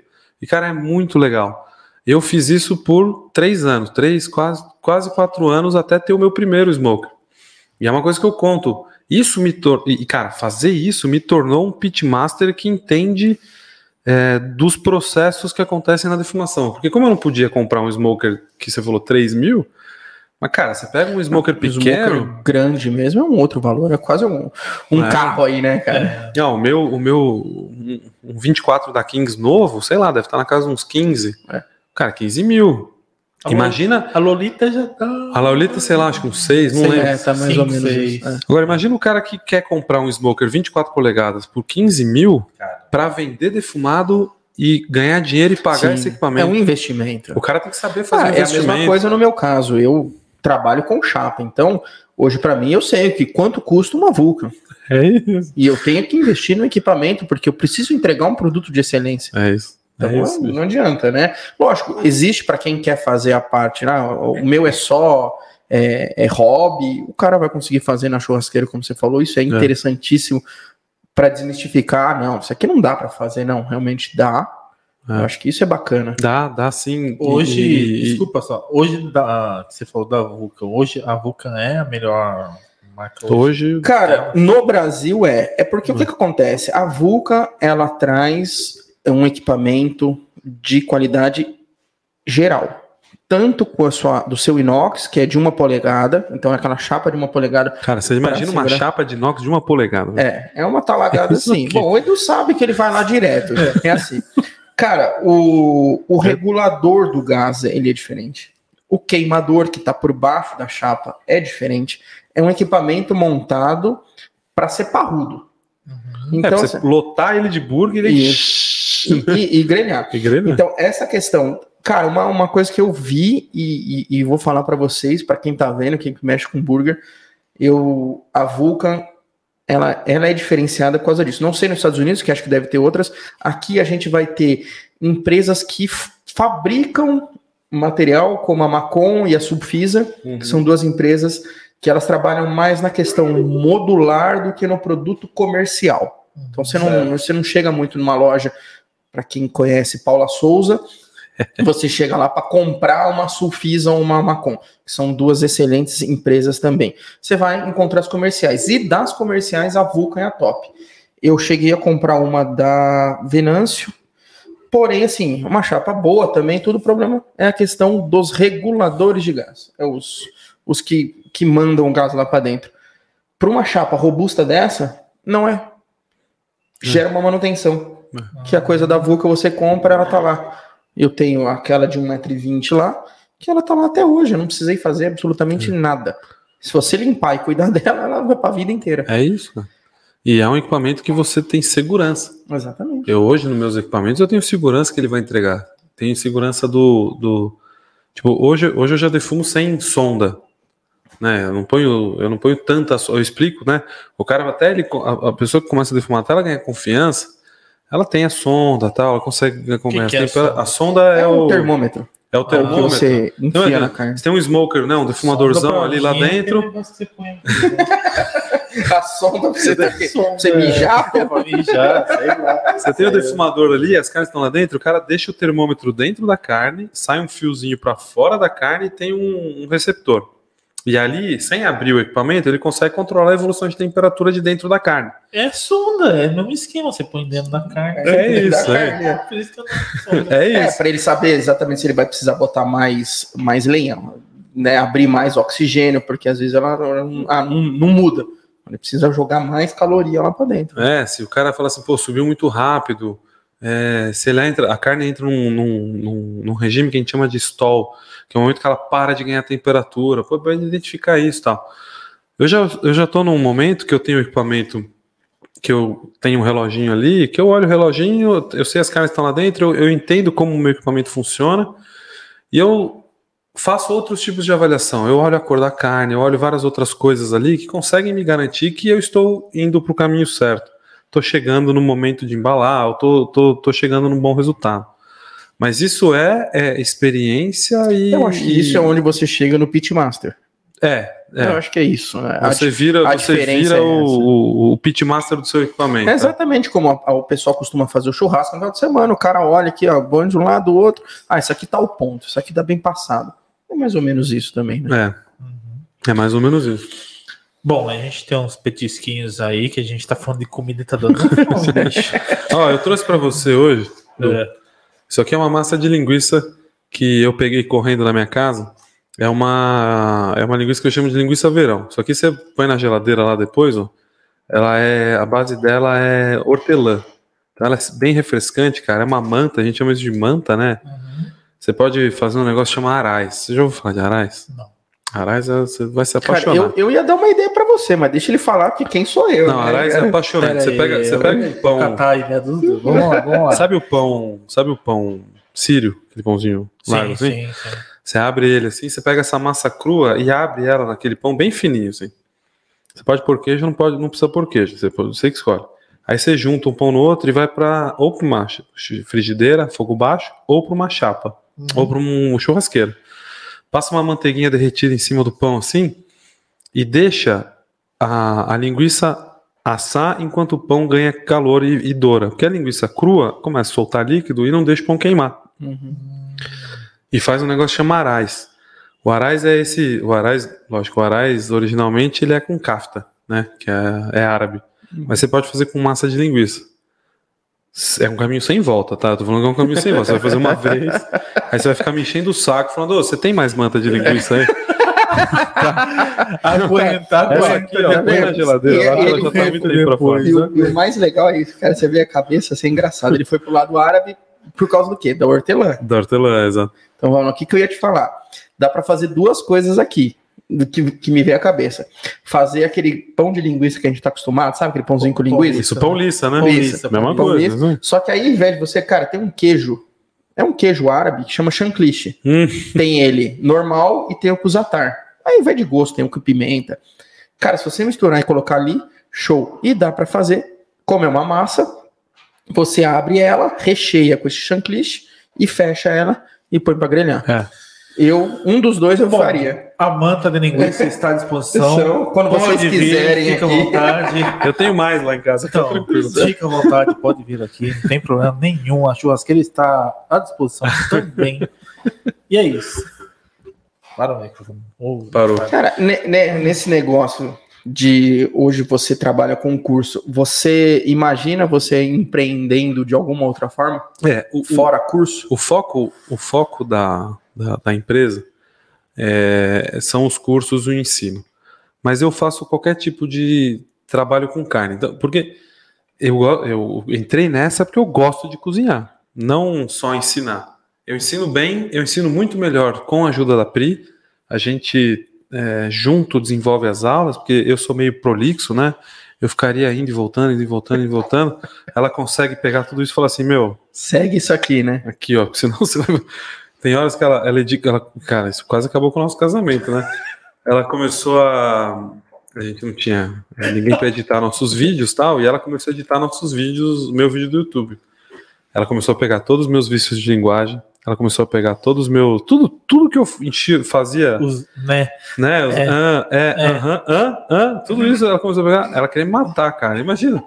Todo Aí dia ela fala, editando seu vídeo te curso, xingando, né? cara? Deixa eu dar meu curso. Ela falou assim: ela tem, cara, eu tenho aula que eu gravei três vezes. E que bom que eu gravei três vezes, mas é, porra, é difícil, cara, porque ela tá editando assim, ela chega pra mim e fala assim: Isso aqui tá uma bosta. Isso tá uma bosta. Não, Você vai ter fala, que regravar. Aí eu olho pra ela assim, com aquela vontade, tipo, Cara, cara, não- você não sabe o esforço que eu fiz aqui, você tá falando que ela uma fala, cara, bosta. tá uma bosta. Você, dá- você vai, você fala, não sei o que, não sei o que, assiste o que você falou. E aí eu vou lá e assisto, e aí eu realmente tá uma bosta. Aí, aí eu falo assim, é, realmente tá uma bosta. Ela fala assim, porra, não sei o que. Ela é super, né? Ela, ela é bastante intensa nisso. É, e aí eu falo, tá bom, vamos gravar. Aí eu, puta, quê. aí eu gravei, não sei o que, não sei o que. Tá uma bosta. Cara, não, pelo menos o bom é que aí que acho que ele já vê rápido. Eu, eu demoro, acho que uns dois dias cara, pra falar, não, realmente isso aqui tava uma bosta. É, não. Mas na é- hora eu não e- dou o braço a torcer. Isso é muito bom, isso é muito bom. Não é fácil, né? É o que eu falo. O pessoal falou assim, porra, como é que vocês conseguem, né? Uma sociedade, né? Marido e mulher tal, não sei o que. A gente, a gente sempre responde assim, é terapia uma vez por semana, Tem os, tem os extras, né? toda terapia uma vez por semana. E aí o pessoal falou assim, fala, nossa, vocês juntos são incríveis. Aqui. Foi uma vez, eu lembro uma vez, a gente acabado de quebrar um pau, cara.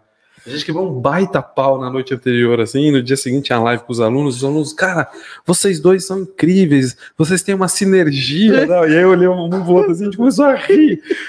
O que, que vocês estão rindo? Eu cara, se vocês estivessem aqui ontem e tivessem ouvido o quebra-pau que a gente teve, cara, porque é, tá ligado? É, cara, a gente é sócio e, e ambos prezam por excelência. É, e ela me, me, me consegue nessas coisas colocar muito é, é, direcionamento, porque eu sou prolixo nesse sentido. Mas além das aulas, é, a gente tem outras frentes de trabalho. Então, eu faço muitos festivais. Então, eu, por exemplo, ah, na- no começo do mês, primeiro final de semana do mês, teve a churrascada, que é o- um evento mais importante que tem. Sim. Eu fiz um, um porco inteiro enterrado numa técnica que chama biabiri, que é como se fosse o barbacoa azteca lá no, no México, onde eu enterro a carne, eu ente- eu enterrei um o- porco. Aquele barreado também, não? É, é meio que enterrado ali para baixo, só que é um porco inteiro de 130 quilos enfiado embaixo da terra. Cara, você não vê o porco. Você, você, olha assim e fala, cadê o porco? Não tá aqui, você não Sumiu. consegue ver. E aí você tem que controlar a temperatura dele por sonda, que é o temperatura lá dentro. Uhum. Para você ter uma segurança que você tá É. evoluindo. Até porque o porco tá enterrado, né? O porco velho? tá lá, velho. Você não tá vendo. Eu nunca tive, eu nunca fiz essa técnica. Mas entendendo os conceitos, entendendo o que está acontecendo, eu consegui, junto com o Paulo, que era o, o chefe que estava de estação comigo, e toda a minha equipe, entregar um porco incrível no final, quando a gente abriu o evento. E a gente fez dois, dois fornos, um de porco, um duroc de 130 quilos enterrado, e outro com seis cabritos enterrado. Feito isso, na semana seguinte eu tava fazendo churrasqueadas do Zé Almir lá do YouTube. Eu fiz um búfalo inteiro. Espalmadão, bonitão, no frio, num vento desgraçado. A gente entendeu, pôs um fogo diferente, mudou tudo. O Vini virou a noite lá comigo. Comigo não, virou a noite lá porque eu divido em turno. Trabalhou muito bem, a gente conseguiu entregar o búfalo perfeito quando abriu o evento. É, fiz meu curso semana passada e semana que vem eu vou fazer um casamento. Um buffet de um casamento inteiro. E é um buffet completamente diferente de qualquer cardápio. Por quê? O homem, que é meu aluno, é de uma família italiana, a mulher, a noiva, é de uma família japonesa, Nossa. e eu sou do churrasco. E eu tive que. A gente construir um cardápio junto, onde eu vou fazer uma mistureba harmônica da cultura japonesa com a cultura é, italiana com a, o churrasco. Então, cara, por exemplo, existe um negócio que o japonês adora no churrasco que chama onigiri. O onigiri é um triângulo de arroz que ele come com a carne. É como se fosse o nosso pão de alho. Uhum. E o onigiri ele pode ser recheado, pode ser sem recheio, pode ser no furikake, pode ser de várias formas. Eu vou rechear os onigiris com pulê de porco. Ah, que legal. Ou seja, É, porque eles são consumidores da carne de porco, até mais do que o bovino, né? também, também. E aí, quem já comeu um onigiri com pulê de porco? Não fez? Ninguém. Eu acho que ninguém, né? Então eu tô. eu- Só eu, quem né? for nesse Eu casamento, aliás, ó. se sobrar É.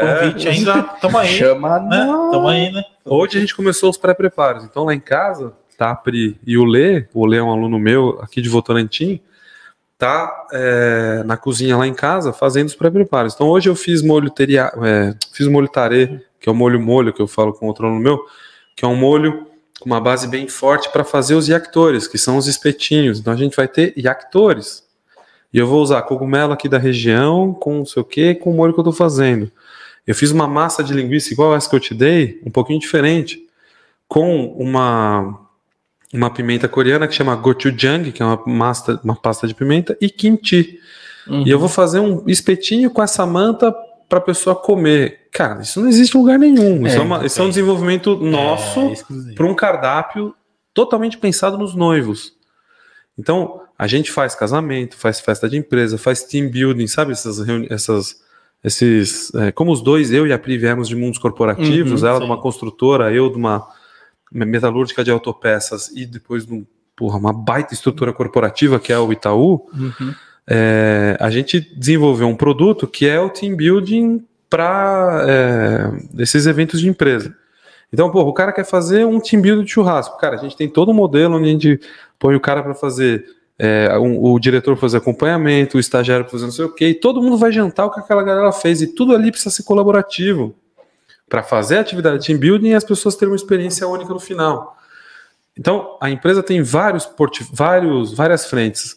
Tem a publi no Instagram, então as os parceiros querem é, mostrar é, harmonização de Jack Daniels com boas carnes, Eisenbach com boas carnes, vinhos da Evino com boas carnes. Então, eu trabalho junto com o enólogo da Evino, por exemplo, falando, cara, esse vinho aqui, que rótulo é? Ele combina com isso? Ele, ele, ele harmoniza com o defumado? Para eu mostrar para as pessoas que o vinho não precisa ser com pizza. Sim. O vinho pode vir com burger. Sim. Você pode comer um burger e tomar um bom vinho de forma harmônica. Você pode tomar um bom whisky com um barbecue de forma harmônica. Você pode tomar uma cerveja com um yakitori, com um yakitori de forma harmônica. Então, é, o curso é o core, né? A empresa tem o core em ensino, mas a gente faz casamento, festa, é, é, evento de empresa, eventos de finais de ano, mas não é aquele churrascão. Sim. Como eu disse para vocês, o evento do final de semana é todo pensado para os noivos. No cara, se alguém chegar em mim hoje e falar assim, cara, ó, você faz evento? Faço. Pô, então, eu queria saber assim, você faz arroz, vinagrete, é, eu compro as carnes, quanto você cobra de cachê? Não. Não, é outra pegada. né? É outra coisa. Outra experiência que você tem. Mas vamos supor, a pessoa pode contratar para fazer o- o seu churrasco, não o churrasco que ela quer, né? Pode, Ok. pode. Eu mando meu cardápio, eu Sim. mando é, as minhas entradas. Por exemplo, eu faço hoje o meu doce de leite. Uhum. Eu vou aqui em Mairink, no Vitória, tem uma fazenda, tem lá o- os leites, eu pego o leite cru e faço o meu doce de leite, faço a minha panqueca E eu sirvo a minha panqueca com o meu doce de leite. Aí a pessoa come e fala assim: Nossa, que doce de leite Onde você incrível. comprou, né? Onde eu consigo? Falo, Ah, aqui. E aí, nossa, ensina a fazer? Ensino a fazer no meu curso XPTO. O doce de leite eu ainda não ensinei, meus alunos vão começar a encher o saco aí. Ah, já era. Mas eu vou ensinar. Mas, por exemplo, pior é, que tem aluno aqui. tem pra caramba. Eu- todas essas linguiças, essas coisas eu já ensinei. E os caras vêm, pegam pra provar, pra levar de referência, Sim. e aí construir uma reproduzir. referência. é. É, exatamente. Entendeu? É legal isso, porque Hoje você tem, você vê muitos alunos, não sei todos que passaram, você todos hoje estão ou se formando ou se consolidando naquilo que eles estão fazendo, saindo dos seus empregos e fazendo a parte de churrasco, seja lá qual modalidade for. Uhum, uhum. Você vê bastante isso? É, quando a gente começou nessa, é, a nossa intenção era atender o público entusiasta. Porque eu, eu lembro que eu morava ali no Brooklyn e olhava para um prédio, era um prédio desses de estúdio, assim, sabe? 19 metros quadrados. Os Faria Limer, né? Que eu falei, os caras lá tal. Um cara, de, um cara com muito poder aquisitivo que gosta de coisa de qualidade. E aí ele vai num açougue bom, compra uma carne que um bife custa 150 reais olha para ela e fala, cara, e agora? Como é que eu faço isso? Lá atrás, a gente começou olhando para esse cara, o entusiasta. Mas o, o- a coisa vem mudando. Muitos dos nossos alunos já estão querendo uma profissionalização, já estão querendo viver disso, fazer uma grana extra com isso. E eu já tenho uma base de alunos que, cara, tem um aluno que começou absolutamente entusiasta por amor à gastronomia, porque gostava de cozinhar e hoje vive de defumado. E não se arrepende. O cara falou assim, cara, eu tenho uma vida teoricamente mais difícil, porque aqui somos três empreendedores e a gente sabe que a gente achava que a CLT era dura, Que era dura, você vai trabalhar o triplo? a gente achava que a CLT, né, ter um chefe, é, trabalhar batendo ponto era difícil, mas Tô quando você vira, trabalhar 8 horas por dia, eu vou trabalhar 24 É. agora. quando você vira empreendedor, É mais ou menos a isso. coisa meio que muda. Então, é, os caras, as pessoas saem dos seus as pessoas saem dos seus trabalhos para trabalhar muito, muito mais, mas com muito mais é, amor pelo que elas fazem e, e elas conseguem entregar um produto de muito melhor qualidade daquele sentido. Eu provei, por exemplo, no churrasqueadas passado, um produto de um aluno meu de São Paulo, Vi- Vinícius é, Mainieri. Ele é um cara que, cara, ele ainda é, é, ele é um, ele foi um cara que tinha um hobby, comprou uma, uma Lolita, ele tinha muito, muita dificuldade em operar a Lolita, e eu falei, cara, eu vou te entregar. Eu sacaneei ele, eu falei, ó, no curso eu vou te resolver essa parada. E ele foi, foi, foi, ele entrou no curso, eu cheguei lá falei, ó, é, você vai fazer assim, assim, assim, vai rolar. Ele foi fez, falou, beleza, só isso que você falou já resolveu, já é, valeu o investimento do curso. Ele vinha numa tacada de hobby e hoje ele faz grana extra. Eu comi um, um lombo suíno curado e defumado que ele fez e levou, sei lá, semana passada, muito, muito, muito melhor do que qualquer lombo suíno que eu já tenha feito na vida. Eu provei, a Pri estava trabalhando no carro, como eu disse, empreendedor, né? Sexta-feira à noite ela estava trabalhando no carro. E eu estava fazendo, começando um, um búfalo inteiro.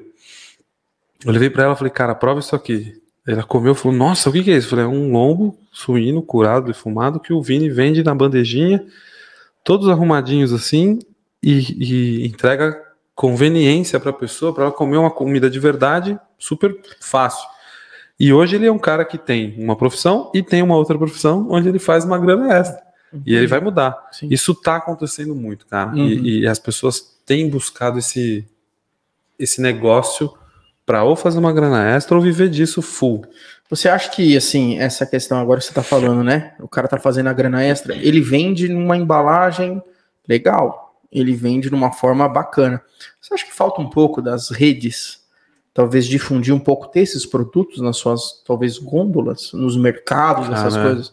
Porque, cara, é um produto que você trouxe aqui pra gente que tranquilamente um mercado consegue vender isso.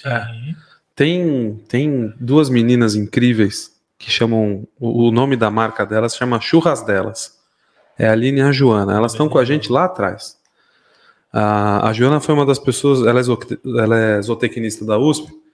E ela me ajudou muito no começo do meu estudo de ciência da carne, porque ela me emprestou meu primeiro livro de ciência da carne, que é dela, né? Depois eu tive que devolver. Eu fiquei dois anos com o livro. Só? só? É. Como que é? Deu pra xerocar todinho? eu fiquei dois anos com o livro e, e chama A Ciência da Carne. É, uma, é como se fosse uma bíblia da, da, de ciência da carne, do Laurie. E, eu, e, e ela começou o defumado lá atrás, junto comigo, tal, não sei o quê. Ela já fez curso meu, já me ajudou em curso é, e elas são duas meninas que fazem um trabalho espetacular, focado em defumação. Na pandemia, elas começaram a fazer os deliveries, não sei o quê, não sei o quê, não sei o quê. E com um produto de muita qualidade, elas conheceram um cara que tinha uma ideia, e a ideia era exatamente essa. Porra, se a gente pega uma carne defumada, feita da forma correta, embalada a vácuo, sabe que eu não consigo colocar na gôndola do mercado? E elas construíram uma marca que hoje eu acho que chama Happiness, Happiness, que de produtos defumados, é uma indústria de produtos defumados, e elas têm um conceito, cara, é maravilhoso, porque elas só trabalham, eu, eu, eu vou errar o termo, então eu prefiro falar da forma mais clara possível, elas, elas trabalham só com meninas ex-presidiárias. Tem um termo Pô, em recuperação, eu, eu não, não, vou saber sim, o termo sim. agora, mas elas dão oportunidade para essas pessoas que vão para a rua sem oportunidade nenhuma. Sim. E, e põe para trabalhar. E esse sócio começou com elas a colocar, por exemplo, em mercados, gôndolas de mercados lá em São Paulo.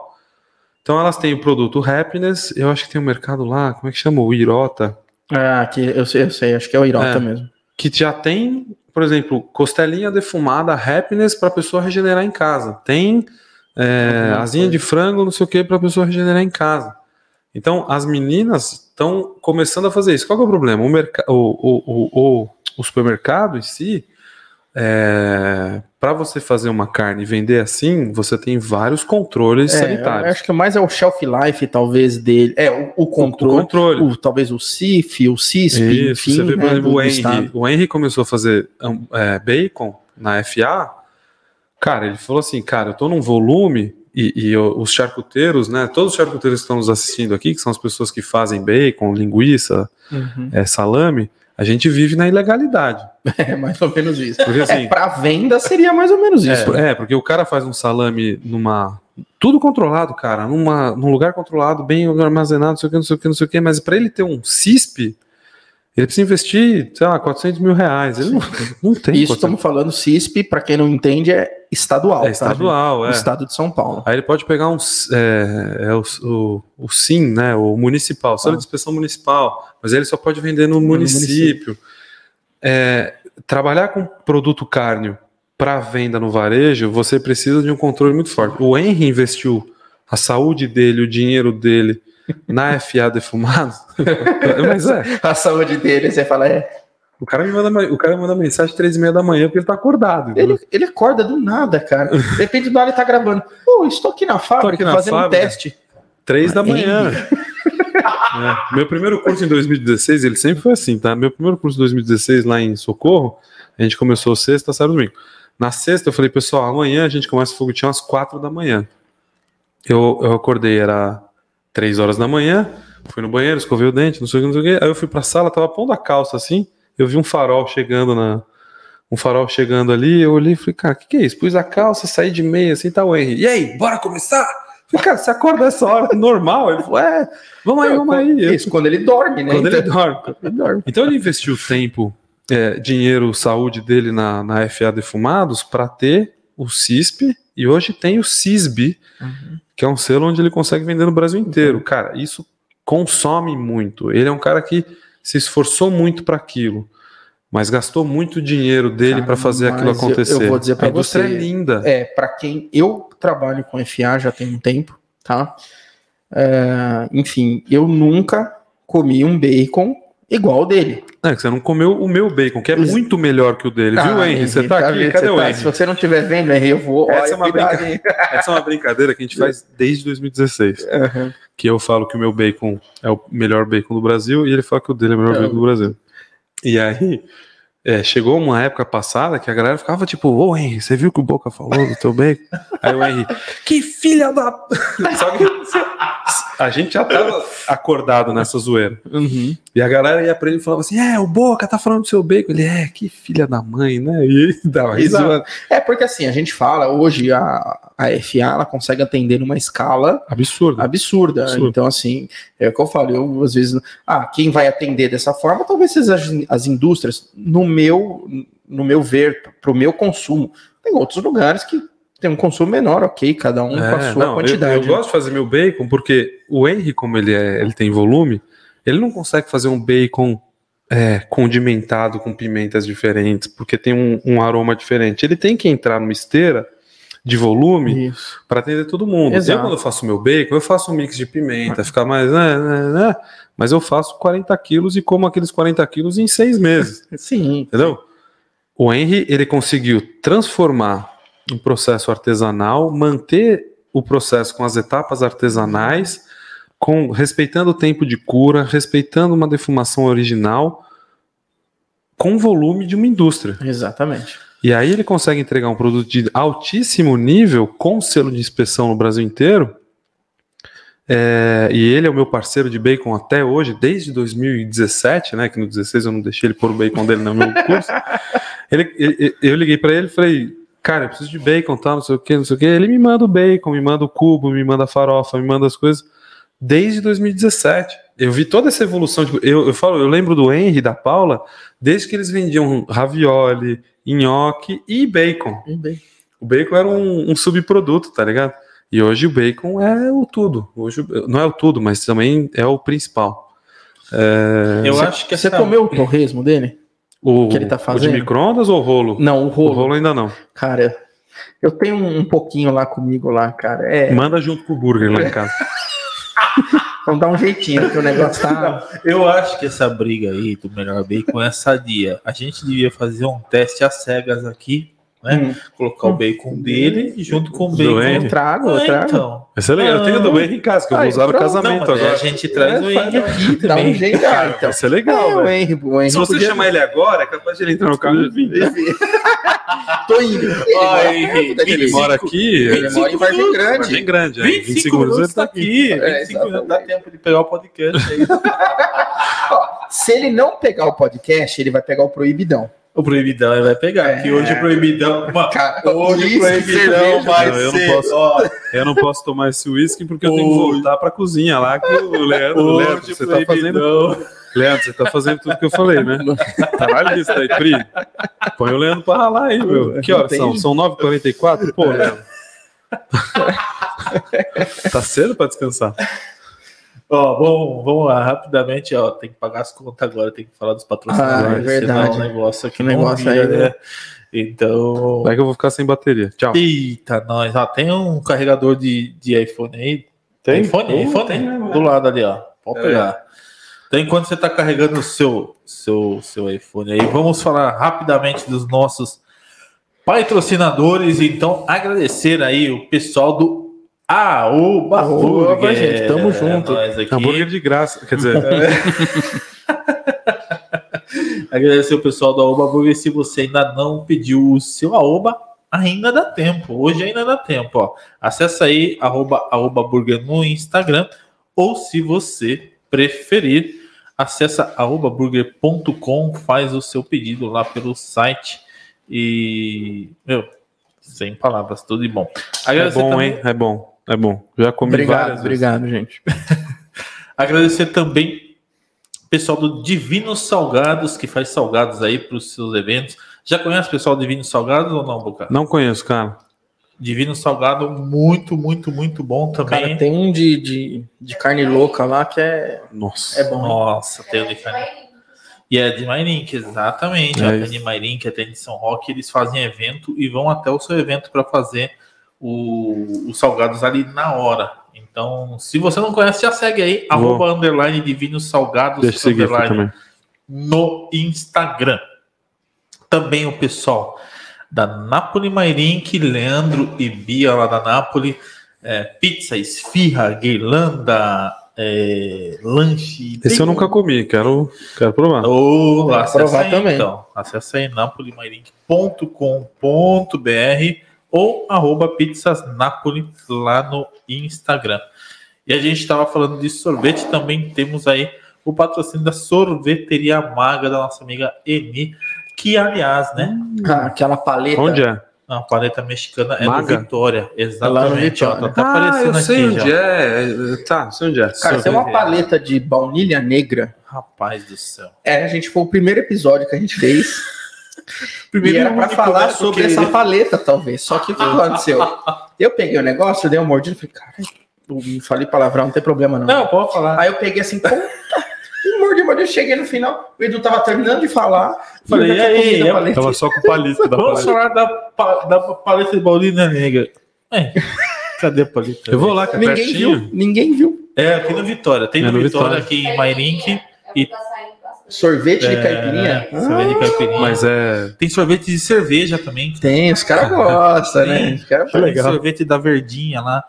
É, e outra, eles têm tanto em Mairink quanto em alumínio. Dó, né? Então, legal. é, acessa aí, ó, sorveteriamaga.com ou então arroba sorveteria underline maga no Instagram. Agradecer também nossos apoiadores, pessoal da Cari Canecas Campolim, Aí. que fez nossas canequinhas ó, personalizadas. Esse eu vou pegar, porque eu preciso fazer uns negócios assim pra mim, viu? Aí, Aí, ó, tá já entra em contato lá Aí. com o pessoal no Instagram lá, Top. arroba caricanecas.campolim, muito bom. Esse aí, a Heloísa, a Luciana e todo o pessoal aí da Caricanecas. Nosso amigo Lion, da Lion Fotografia, que fez nossas fotos. Ó, que foto Cara, bonita, E não tem filtro nenhum. Não Cê- tem, não tem faz foto de evento e tal. Se eu chamar ele esse- pro, pro Cara, o curso Lion é sensacional. Esse foto, essa foto do lanche da Oba foi ele que fez também. O Lion Pô, legal. é fora da curva. O Lion Ótimo. é o cara, velho. Lion, manda direct pra mim lá. Vai lá, Lion, ó. Você tem Lion, um cara pra manda você. Agradecer também ao Caio Baroni, Baroni Design Oficial lá no Instagram, que faz as nossas artes aqui, que fez esse fundo aí bacana. Segue aí, arroba Baroni Boa. Design Oficial no Instagram. Agradecer o pessoal da São Roque Opa, Artes. ó. Orlandão. Orlando que faz todo o nosso personalizado aqui de madeira. Ó, mexe com tábua. Ah, aliás. Ele faz as pera do aí. picão, não faz? Exato. Faz as do picão e aliás ele mandou um presente pra você aqui, ó. Opa! Os caras Tem que ser pra mandaram fazer uma personalizado. Porra, que legal! Cara, personalizado aí. Pô, mostra aí. Eu vou mostrar. Põe aí. São Põe Rock Art. aqui, Vou abrir aqui. Pode ó. abrir, pode abrir. Abrir que gente- legal, cara. É coisa bacana. Muito obrigado. Esse dá pra abrir umas canelinhas boas. Nossa, demais. Ó, Peraí que eu sou meio ruim disso aqui. Cara, olha isso aqui. Momento suspense. Olha que lá, legal, olha dá lá, pra olha ver lá. bem? Dá, dá pra ver. Quer que eu ponha mais perto Aí, ó. aqui? Põe mais próximo da câmera aí, ó. Olha aí. Caraca, Bolsa que boca bacana. personalizada. Aí, ó. Não, e ó, olha o cuidado. É legal o cuidado. Ó, o cara põe um imã. Pra hora de você abrir a tampa não cair no chão. E não cai mesmo, viu? Exatamente. Putz, cara, que cair. É, de repente os alunos aí ganham um presentinho. Né? É, tá vendo? Cara, muito obrigado. Gostei demais. Parabéns. Então, cara, São Rock Arts Ó. aí, nosso amigo Orlando, Lucas e toda a galera da São Rock Arts. Demais. Obrigado aí pela parceria. E se você quer aprender mais sobre marketing ou se você precisa aumentar suas vendas aí, entra lá no meu site educastanho.com, tem muita coisa, muito artigo, tem bastante coisa lá, é, curso, mentoria, assessoria, enfim. Acesse aí educastanho.com ou me segue lá no Instagram também, arroba educastanhooficial. Beleza? Cara, vamos falar um pouquinho do, do seu workshop de defumação que vai acontecer em breve. E queria saber como é que faz para participar, como é que vai ser, Boa. Como que funciona. O, o- como eu te disse, cara, o online ele vem trazendo uma possibilidade pra gente que a gente nunca imaginou. A capacidade de passar conhecimento de forma online, se você faz de uma forma organizada, as pessoas conseguem absorver. Então toda terça-feira a gente tá no. Eu tô todo dia no Instagram passando conhecimento. E toda terça-feira, às 8 7 da noite, a gente tá lá no YouTube. é, com lives de conteúdo. E agora, a partir da semana que vem, a gente vai começar um evento que é totalmente gratuito e vai ser ao vivo, que chama Os Segredos da Defumação. E lá eu quero mostrar para quem é, se inscrever É, eu até te mandei o link aí para as pessoas se inscreverem e poderem participar. Já, Já tá, tá na, na tela. Tá na tela? já. Boa. O cara é malaco, hein? Segue o cara lá no marketing. É, eu quero mostrar para as pessoas que defumação, isso aqui que vocês tiveram a oportunidade de comer, é algo simples e dá sim para fazer uma grana extra com isso. Muita gente quer defumar, quer é, fazer uma carne diferente, quer fazer uma experiência única para os seus clientes, para os seus amigos, para sua família, quer fazer uma grana extra, mas tem várias dúvidas, vários receios. E, e muito do que se fala não é tudo. As eu, eu, eu quero falar nesse evento, contar coisas que as pessoas não contam. Então, a partir da semana que vem, terça-feira, dia 30, a gente começa os Segredos da Defumação. São quatro aulas ao vivo, onde eu vou passar como é simples defumar nessas quatro aulas e como dá para ganhar grana extra com isso. Vou falar de defumador, vou falar de qualidade de defumador, vou explicar do básico o que é defumação para que vai ter gente que já defuma, mas eu quero eu quero esmiuçar, eu quero que as pessoas entendam as coisas para que é, essas dúvidas vão embora. Então, a partir de terça-feira, 8 e 7 da noite, os segredos da defumação, o link está na tela de vocês aí. Eu estarei presente, inclusive. Muito obrigado. para que a gente consiga desmistificar essas coisas, desmistificar esses segredos para que as pessoas, boa parte dessas dúvidas vão embora. É totalmente de graça, é totalmente ao vivo, lá da minha casa, aqui em Mairink, para que muitas dessas dúvidas sejam resolvidas e as pessoas entendam que este é o momento certo de você entrar de cabeça na defumação. Top, cara. Tá aparecendo aí ossoboca.com.br barra os tracinho, segredos tracinho, da tracinho, defumacal. Então, aí. já tá aparecendo. Entra. A gente vai deixar o link abaixo desse vídeo também para você clicar e acessar ali. Tem vários e vários e vários comentários aqui na live. Cara, a aqui gente falou tanta coisa episódio. hoje bacana, cara, que a gente nem viu. Cara, tá- estamos em uma hora e cinquenta. Uma né? hora e cinquenta A foi Pri, o a Pri falou assim, a Pri falou assim, quanto tempo você vai ficar lá? Eu falei, ah, eu tava vendo, tem gente que ficou uma hora e vinte, uma hora e quarenta. Ela falou assim, ah, vai dar umas duas horas, né? Você fala pra caramba. Eu, é... Ainda tem, e ainda tem gente curiosa, né? Tem gente Ela curiosa. fez, é... é, Cara, tem, tem vários comentários, vou ler um especial aqui, que é do Paulo. É, o Paulo, ele é o dono lá da RR Pereira, meu cliente, meu amigo também. O Paulo falou assim: é, gostei do que ele falou, quero fazer Mairink crescer, quero conhecer esse cara pessoalmente. que Ai. bom, cara. Então, o Paulo é um cara que é um Mairinquense nato, que luta por isso também, por Mairink ter essa visibilidade e não ser. É, colocou até outra mensagem aqui, ó. A coisa que eu mais quero são agregar pessoas com esse pensamento e ajudar Mairink a crescer e deixar de ser a cidade entre São Roque e Sorocaba. Então, é, é um cara que você realmente precisa conhecer. O Paulo é um cara incrível. Vai ser um prazer. Um abraço, Paulo. Um abraço, Regina, Abraço. Thalita, todo o pessoal da RR.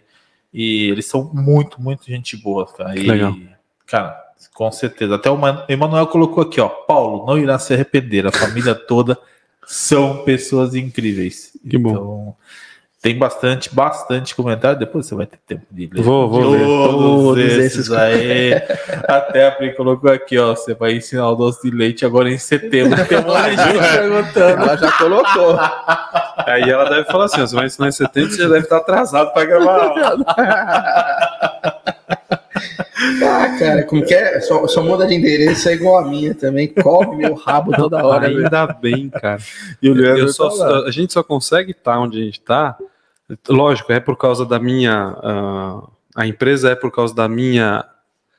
O meu desenvolvimento no churrasco, a minha forma de estudar tal, mas eu seria um perdido Estaria falando de qualquer coisa. de hein? qualquer coisa. Eu não estaria aqui hoje falando com vocês se não fosse ela junto comigo construindo a empresa para que a gente tivesse um norte, para que a gente pudesse sentar ela com os, os- as virtudes e os defeitos, eu com as minhas virtudes e meus defeitos, a gente conseguir se conciliar e fazer isso acontecer. A gente, na, na semana passada, a gente teve a, a comprovação ou a. É, pode, ser, pode ser a comprovação, mas a gente teve a, a vivência de ver as pessoas que a gente faz online abraçarem a gente e falarem assim, cara, obrigado, vocês mudaram a minha vida. O Emanuel, lá de, lá de Curitiba, o Manu, ele era gerente de, de, de farmácia, super, cara, super desmotivado, não sei o que. Ele fez nosso curso, cara, ele online. Ele me viu a primeira vez sexta-feira passada. A primeira vez. Fisicamente. Mas a gente já se conhece há, há muito tempo, né? Por causa do online. E ele, mesmo no online, teve a confiança de poder chegar lá na empresa dele e falar: cara, já deu, muito obrigado por tudo. Agora eu vou viver na é, Churrasco do Manu, que é a empresa dele. Eu vou focar em eventos, vou fazer coisas especiais para que eu tenha clientes especiais e assim por diante. E hoje o Manu vive disso. Cara, quando ele vem falar um negócio desse na minha cara, a Pri e eu, no domingo, quando tudo acabou, um olhou pro outro falou assim. É, eu lembro, não sei se você lembra daquela propaganda de uma marca de uísque que falava assim: para você se tornar imortal ou eterno, basta fazer uma coisa notável. Sim. É, a gente tá mudando a vida das pessoas. A gente tem um propósito. Eu nunca tive um propósito trabalhando. Eu nunca tive um propósito no banco. Eu nunca tive um propósito na, na, na Mali, na Metal Leve. Eu hoje vejo esse propósito mudando a vida das pessoas. O Fê, o Baço, que mandou mensagem aí, ele veio de Curitiba também, de avião, para cá. E ele é um cara que faz manutenção de turbina e hoje já faz uma renda extra e vai mudando e já está fazendo a, a, a, transição. E essas pessoas vêm na minha frente e falam isso, o... choram na minha frente, mostram a entrega, fazem as coisas acontecer. Cara, é um propósito que enche o nosso tanque de combustível. Eu e a Pri a gente briga, eu e a Pri a gente discute, eu e a Pri a gente se diverte, eu e a Pri a gente luta para ter esse tipo de coisa, não para ter, mas isso é meio que uma consequência. E aí as pessoas mostram como elas estão crescendo. Existe um negócio no Ubuntu, que é uma, uma linha de, de pensamento de uma, de uma tribo, lá, é, não sei se é África, algum lugar assim, que eu gosto muito, que ele fala assim: só sou o que sou porque todos somos nós. Eu só sou o Boca, a Pri só é a Pri, eu sou Boca só eu sou Boca, porque todos estão juntos crescendo. Eu não consigo crescer sozinho. Eu não consigo ser eu, o topzinho lá, lá em cima, sozinho. Eu preciso que essa base inteira cresça para que elas me empurrem e todos vão crescendo junto. O Manu cresce junto, o Vini cresce junto, o Fê Basso cresce junto, a Pri, o Lê que está aqui na minha casa me ajudando no pré-preparo. Todo mundo vai construindo o seu tijolinho por tijolinho e todo mundo vai crescendo junto. Se não for isso, não tem estrutura, vai cair, vai quebrar, não vai dar certo. E a gente está vendo que tá esse propósito está sendo cumprido. Toda vez que um aluno manda para mim esse tipo de coisa, hoje o William, o Comitri BBQ, fez um vídeo falando assim: a partir de hoje eu, William, vou viver de churrasco. Eu fiz o curso do Boca, fiz assim, sábado passado eu tive na casa dele, a gente fez o curso.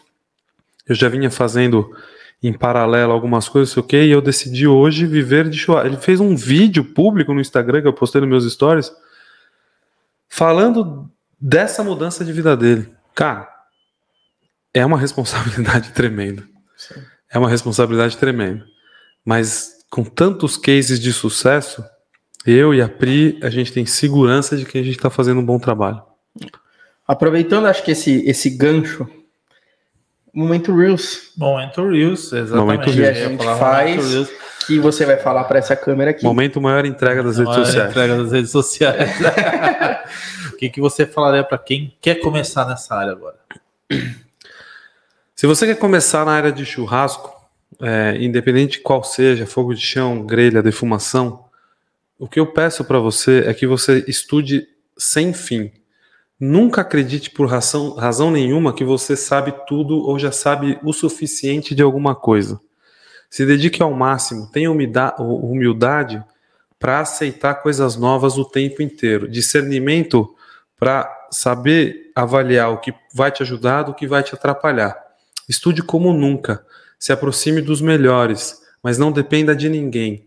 Dependa só do seu trabalho, dependa só da sua capacidade. Se você quer viver disso, se você quer fazer uma grana extra com isso, estude como nunca, acompanhe gente boa, me siga nas redes sociais, venha interagir comigo, interaja com pessoas ótimas no mercado e se esforce. Nada vem de graça, mas o conhecimento é salvador. Você conseguindo ter conhecimento, você vai conseguir desenvolver uma carreira muito boa nesse mercado. Boa. Ah, muito boa. É obrigado isso aí. Demais, obrigado, aí. obrigado, Bom demais, velho. Cara, obrigado. Obrigado por você estar aqui. E, puta, foram duas horas aqui. Desculpa. Desculpa, não. Daria para fazer aqui, ó. Pô, daria para ficar mais Tudo que acho que eu tenho para perguntar, daria umas três horas e meia, quatro ainda, tá? Mas vamos deixar pro curso. Cara, porque o eu vou segredo gravar. da defumação terça-feira. É, Vai lá. da defumação. e vou deixar mais uma vez aí na tela o soboca.com.br barra os segredos da defumação Boa. e o Instagram arroba roberto.bocabelo segue o cara lá que tem muito conteúdo bacana ele posta todo santo dia e tem muita coisa legal lá cara muita Muito obrigado. mesmo. e só para te avisar né a Pri mandou uma mensagem aqui Hum. eu acho que você tá meio enrolado aqui. Moiô. Ela colocou aqui, ó. O Leandro tá tomando todo o nosso vinho aqui, ó. Tonho, Tonho, Tonho. Tonho, e o Leandro respondeu em cima: o job do momento é assistir o chefe no podcast e tomar o vinho, por ordens da Pri. Vai, Ele tá com a mão no bolso? Ele- Tira a mão do bolso, Lê. Começa, vai fazer. Pelo menos tira a mão do bolso. Ai, ai. Cara, mais uma vez, obrigado mesmo. Obrigado, Obrigado. pela presença, obrigado pela, pela humildade, pela paciência de estar aqui com a gente e pelo trabalho que você faz, que putz, com certeza vai ajudar muita gente. Esse aqui foi um dos, dos, dos episódios mais é, construtivos em termos de conteúdo, sem sombra de dúvidas. E a gente tem que fazer aquele teste às cegas lá com o É. Henry, velho. Tem que trazer o Henry, eu preciso conversar com ele, Henry. tentar trazer o Henry aqui, para também falar um pouco da história dele, porque também. Cara, É muito a história dele bacana. é, é incrível, cara. Exatamente. E fica à vontade para agradecer quem você tiver que agradecer também. Porra, obrigado. É primeiro eu gostaria de agradecer vocês dois pelo convite. É, agradecer vocês por dar essa oportunidade é, na cidade que eu escolhi morar. É, é como eu disse, eu quero que Mairink seja é, não como é que ele falou, não seja entre Sorocaba e São Roque. Eu quero eu quero que Mairink seja importante. É, eu, eu, eu agradeço vocês por esse convite, por deixar eu falar um pouco da minha empresa, da minha família, do meu trabalho e do meu objetivo de vida, né? Que é essa que eu te falei, é esse meu propósito. É mudar, é passar conhecimento para que as pessoas tenham conhecimento para fazer o que elas quiserem. É, se quiser só ser hobby, só seja hobby. Se quiser é, só fazer isso para comer melhor, que faça para comer melhor. Se quiser fazer para fazer grana extra, que faça para fazer grana extra. Mas que saiba o que esteja fazendo e que faça da melhor forma possível. É, queria agradecer a Pri por deixar eu vir, brincadeira. eu queria agradecer ela por ser ela, porque ela tá é, comigo nessa. É muito difícil é, ter uma vida de empreendedor. Acho que nenhum dos dois nunca imaginou que teríamos. É, queria agradecer aos meus alunos que acreditam no nosso trabalho, que estão aqui hoje comentando, que estão aqui hoje brindando junto com a gente. É, todo esse sucesso que a gente vem fazendo e construindo uma família, eu sou Boca, é, que a gente fala que nós somos cabeças pensantes. Esse termo surgiu na primeira turma do curso churrasco, que a família Cabeças Pensantes continue crescendo, é, estudando muito e melhorando cada um o nível do seu churrasco, do seu defumado. Obrigado a todo mundo que nos assistiu. É um prazer poder falar para um público. Eu acho que eu nunca consegui falar para um público mairin, mairinquense, né? É, minha base vem muito lá de São Paulo, né? E agora conseguindo falar com o público daqui, espero conseguir com o tempo fazer com que Mairinque se transforme numa cidade importante não seja a cidade entre São Roque e Sorocaba. É isso Se aí. Deus quiser, gente, para todo mundo, isso é uma, uma batalha que a gente faz diariamente. É isso aí. Colocar Mairink no, no mapa. Mairink é uma cidade espetacular. É, acho que as pessoas são, cara, são muito receptivas, muito, cara, calorosas, amorosas. Eles fazem tudo muito, é, é tudo muito bacana. A gente tem esse, esse retorno lá, porque a gente atende no balcão lá, a gente, a gente vê isso da- das pessoas. Então, É. acho que tem tudo para crescer. É isso aí. E o que eu puder contribuir, vamos contribuir. Show, É isso aí. cara, show. E é isso. Se você ainda não segue a gente nas redes sociais, segue aí, arroba EduPodcast. Instagram, Facebook, YouTube, a gente fala tudo. TikTok, aí é, os caras tá que no, se no lutam aí. inteiro, cara. Os caras que lutem para boicotar a gente agora. E se você quer assistir todos os episódios, é só acessar edupodcast.com.br. Tem todos os episódios lá, todas as redes sociais disponíveis. Entra lá. Se você não se inscreveu ainda nesse canal, se inscreve. Ativa o sininho para receber as notificações dos próximos vídeos. Os cortes saem durante a semana e nós temos também um episódio em vídeo lá no Spotify. Beleza? Gente, valeu. Boca, mais uma vez. Valeu, obrigado. Obrigado, tamo junto. E é isso, semana que vem, quarta-feira, às 20 horas, estaremos novamente por aqui. Valeu, gente, obrigado. Tchau, boa noite. Falou, Até tchau. mais. Tchau, tchau.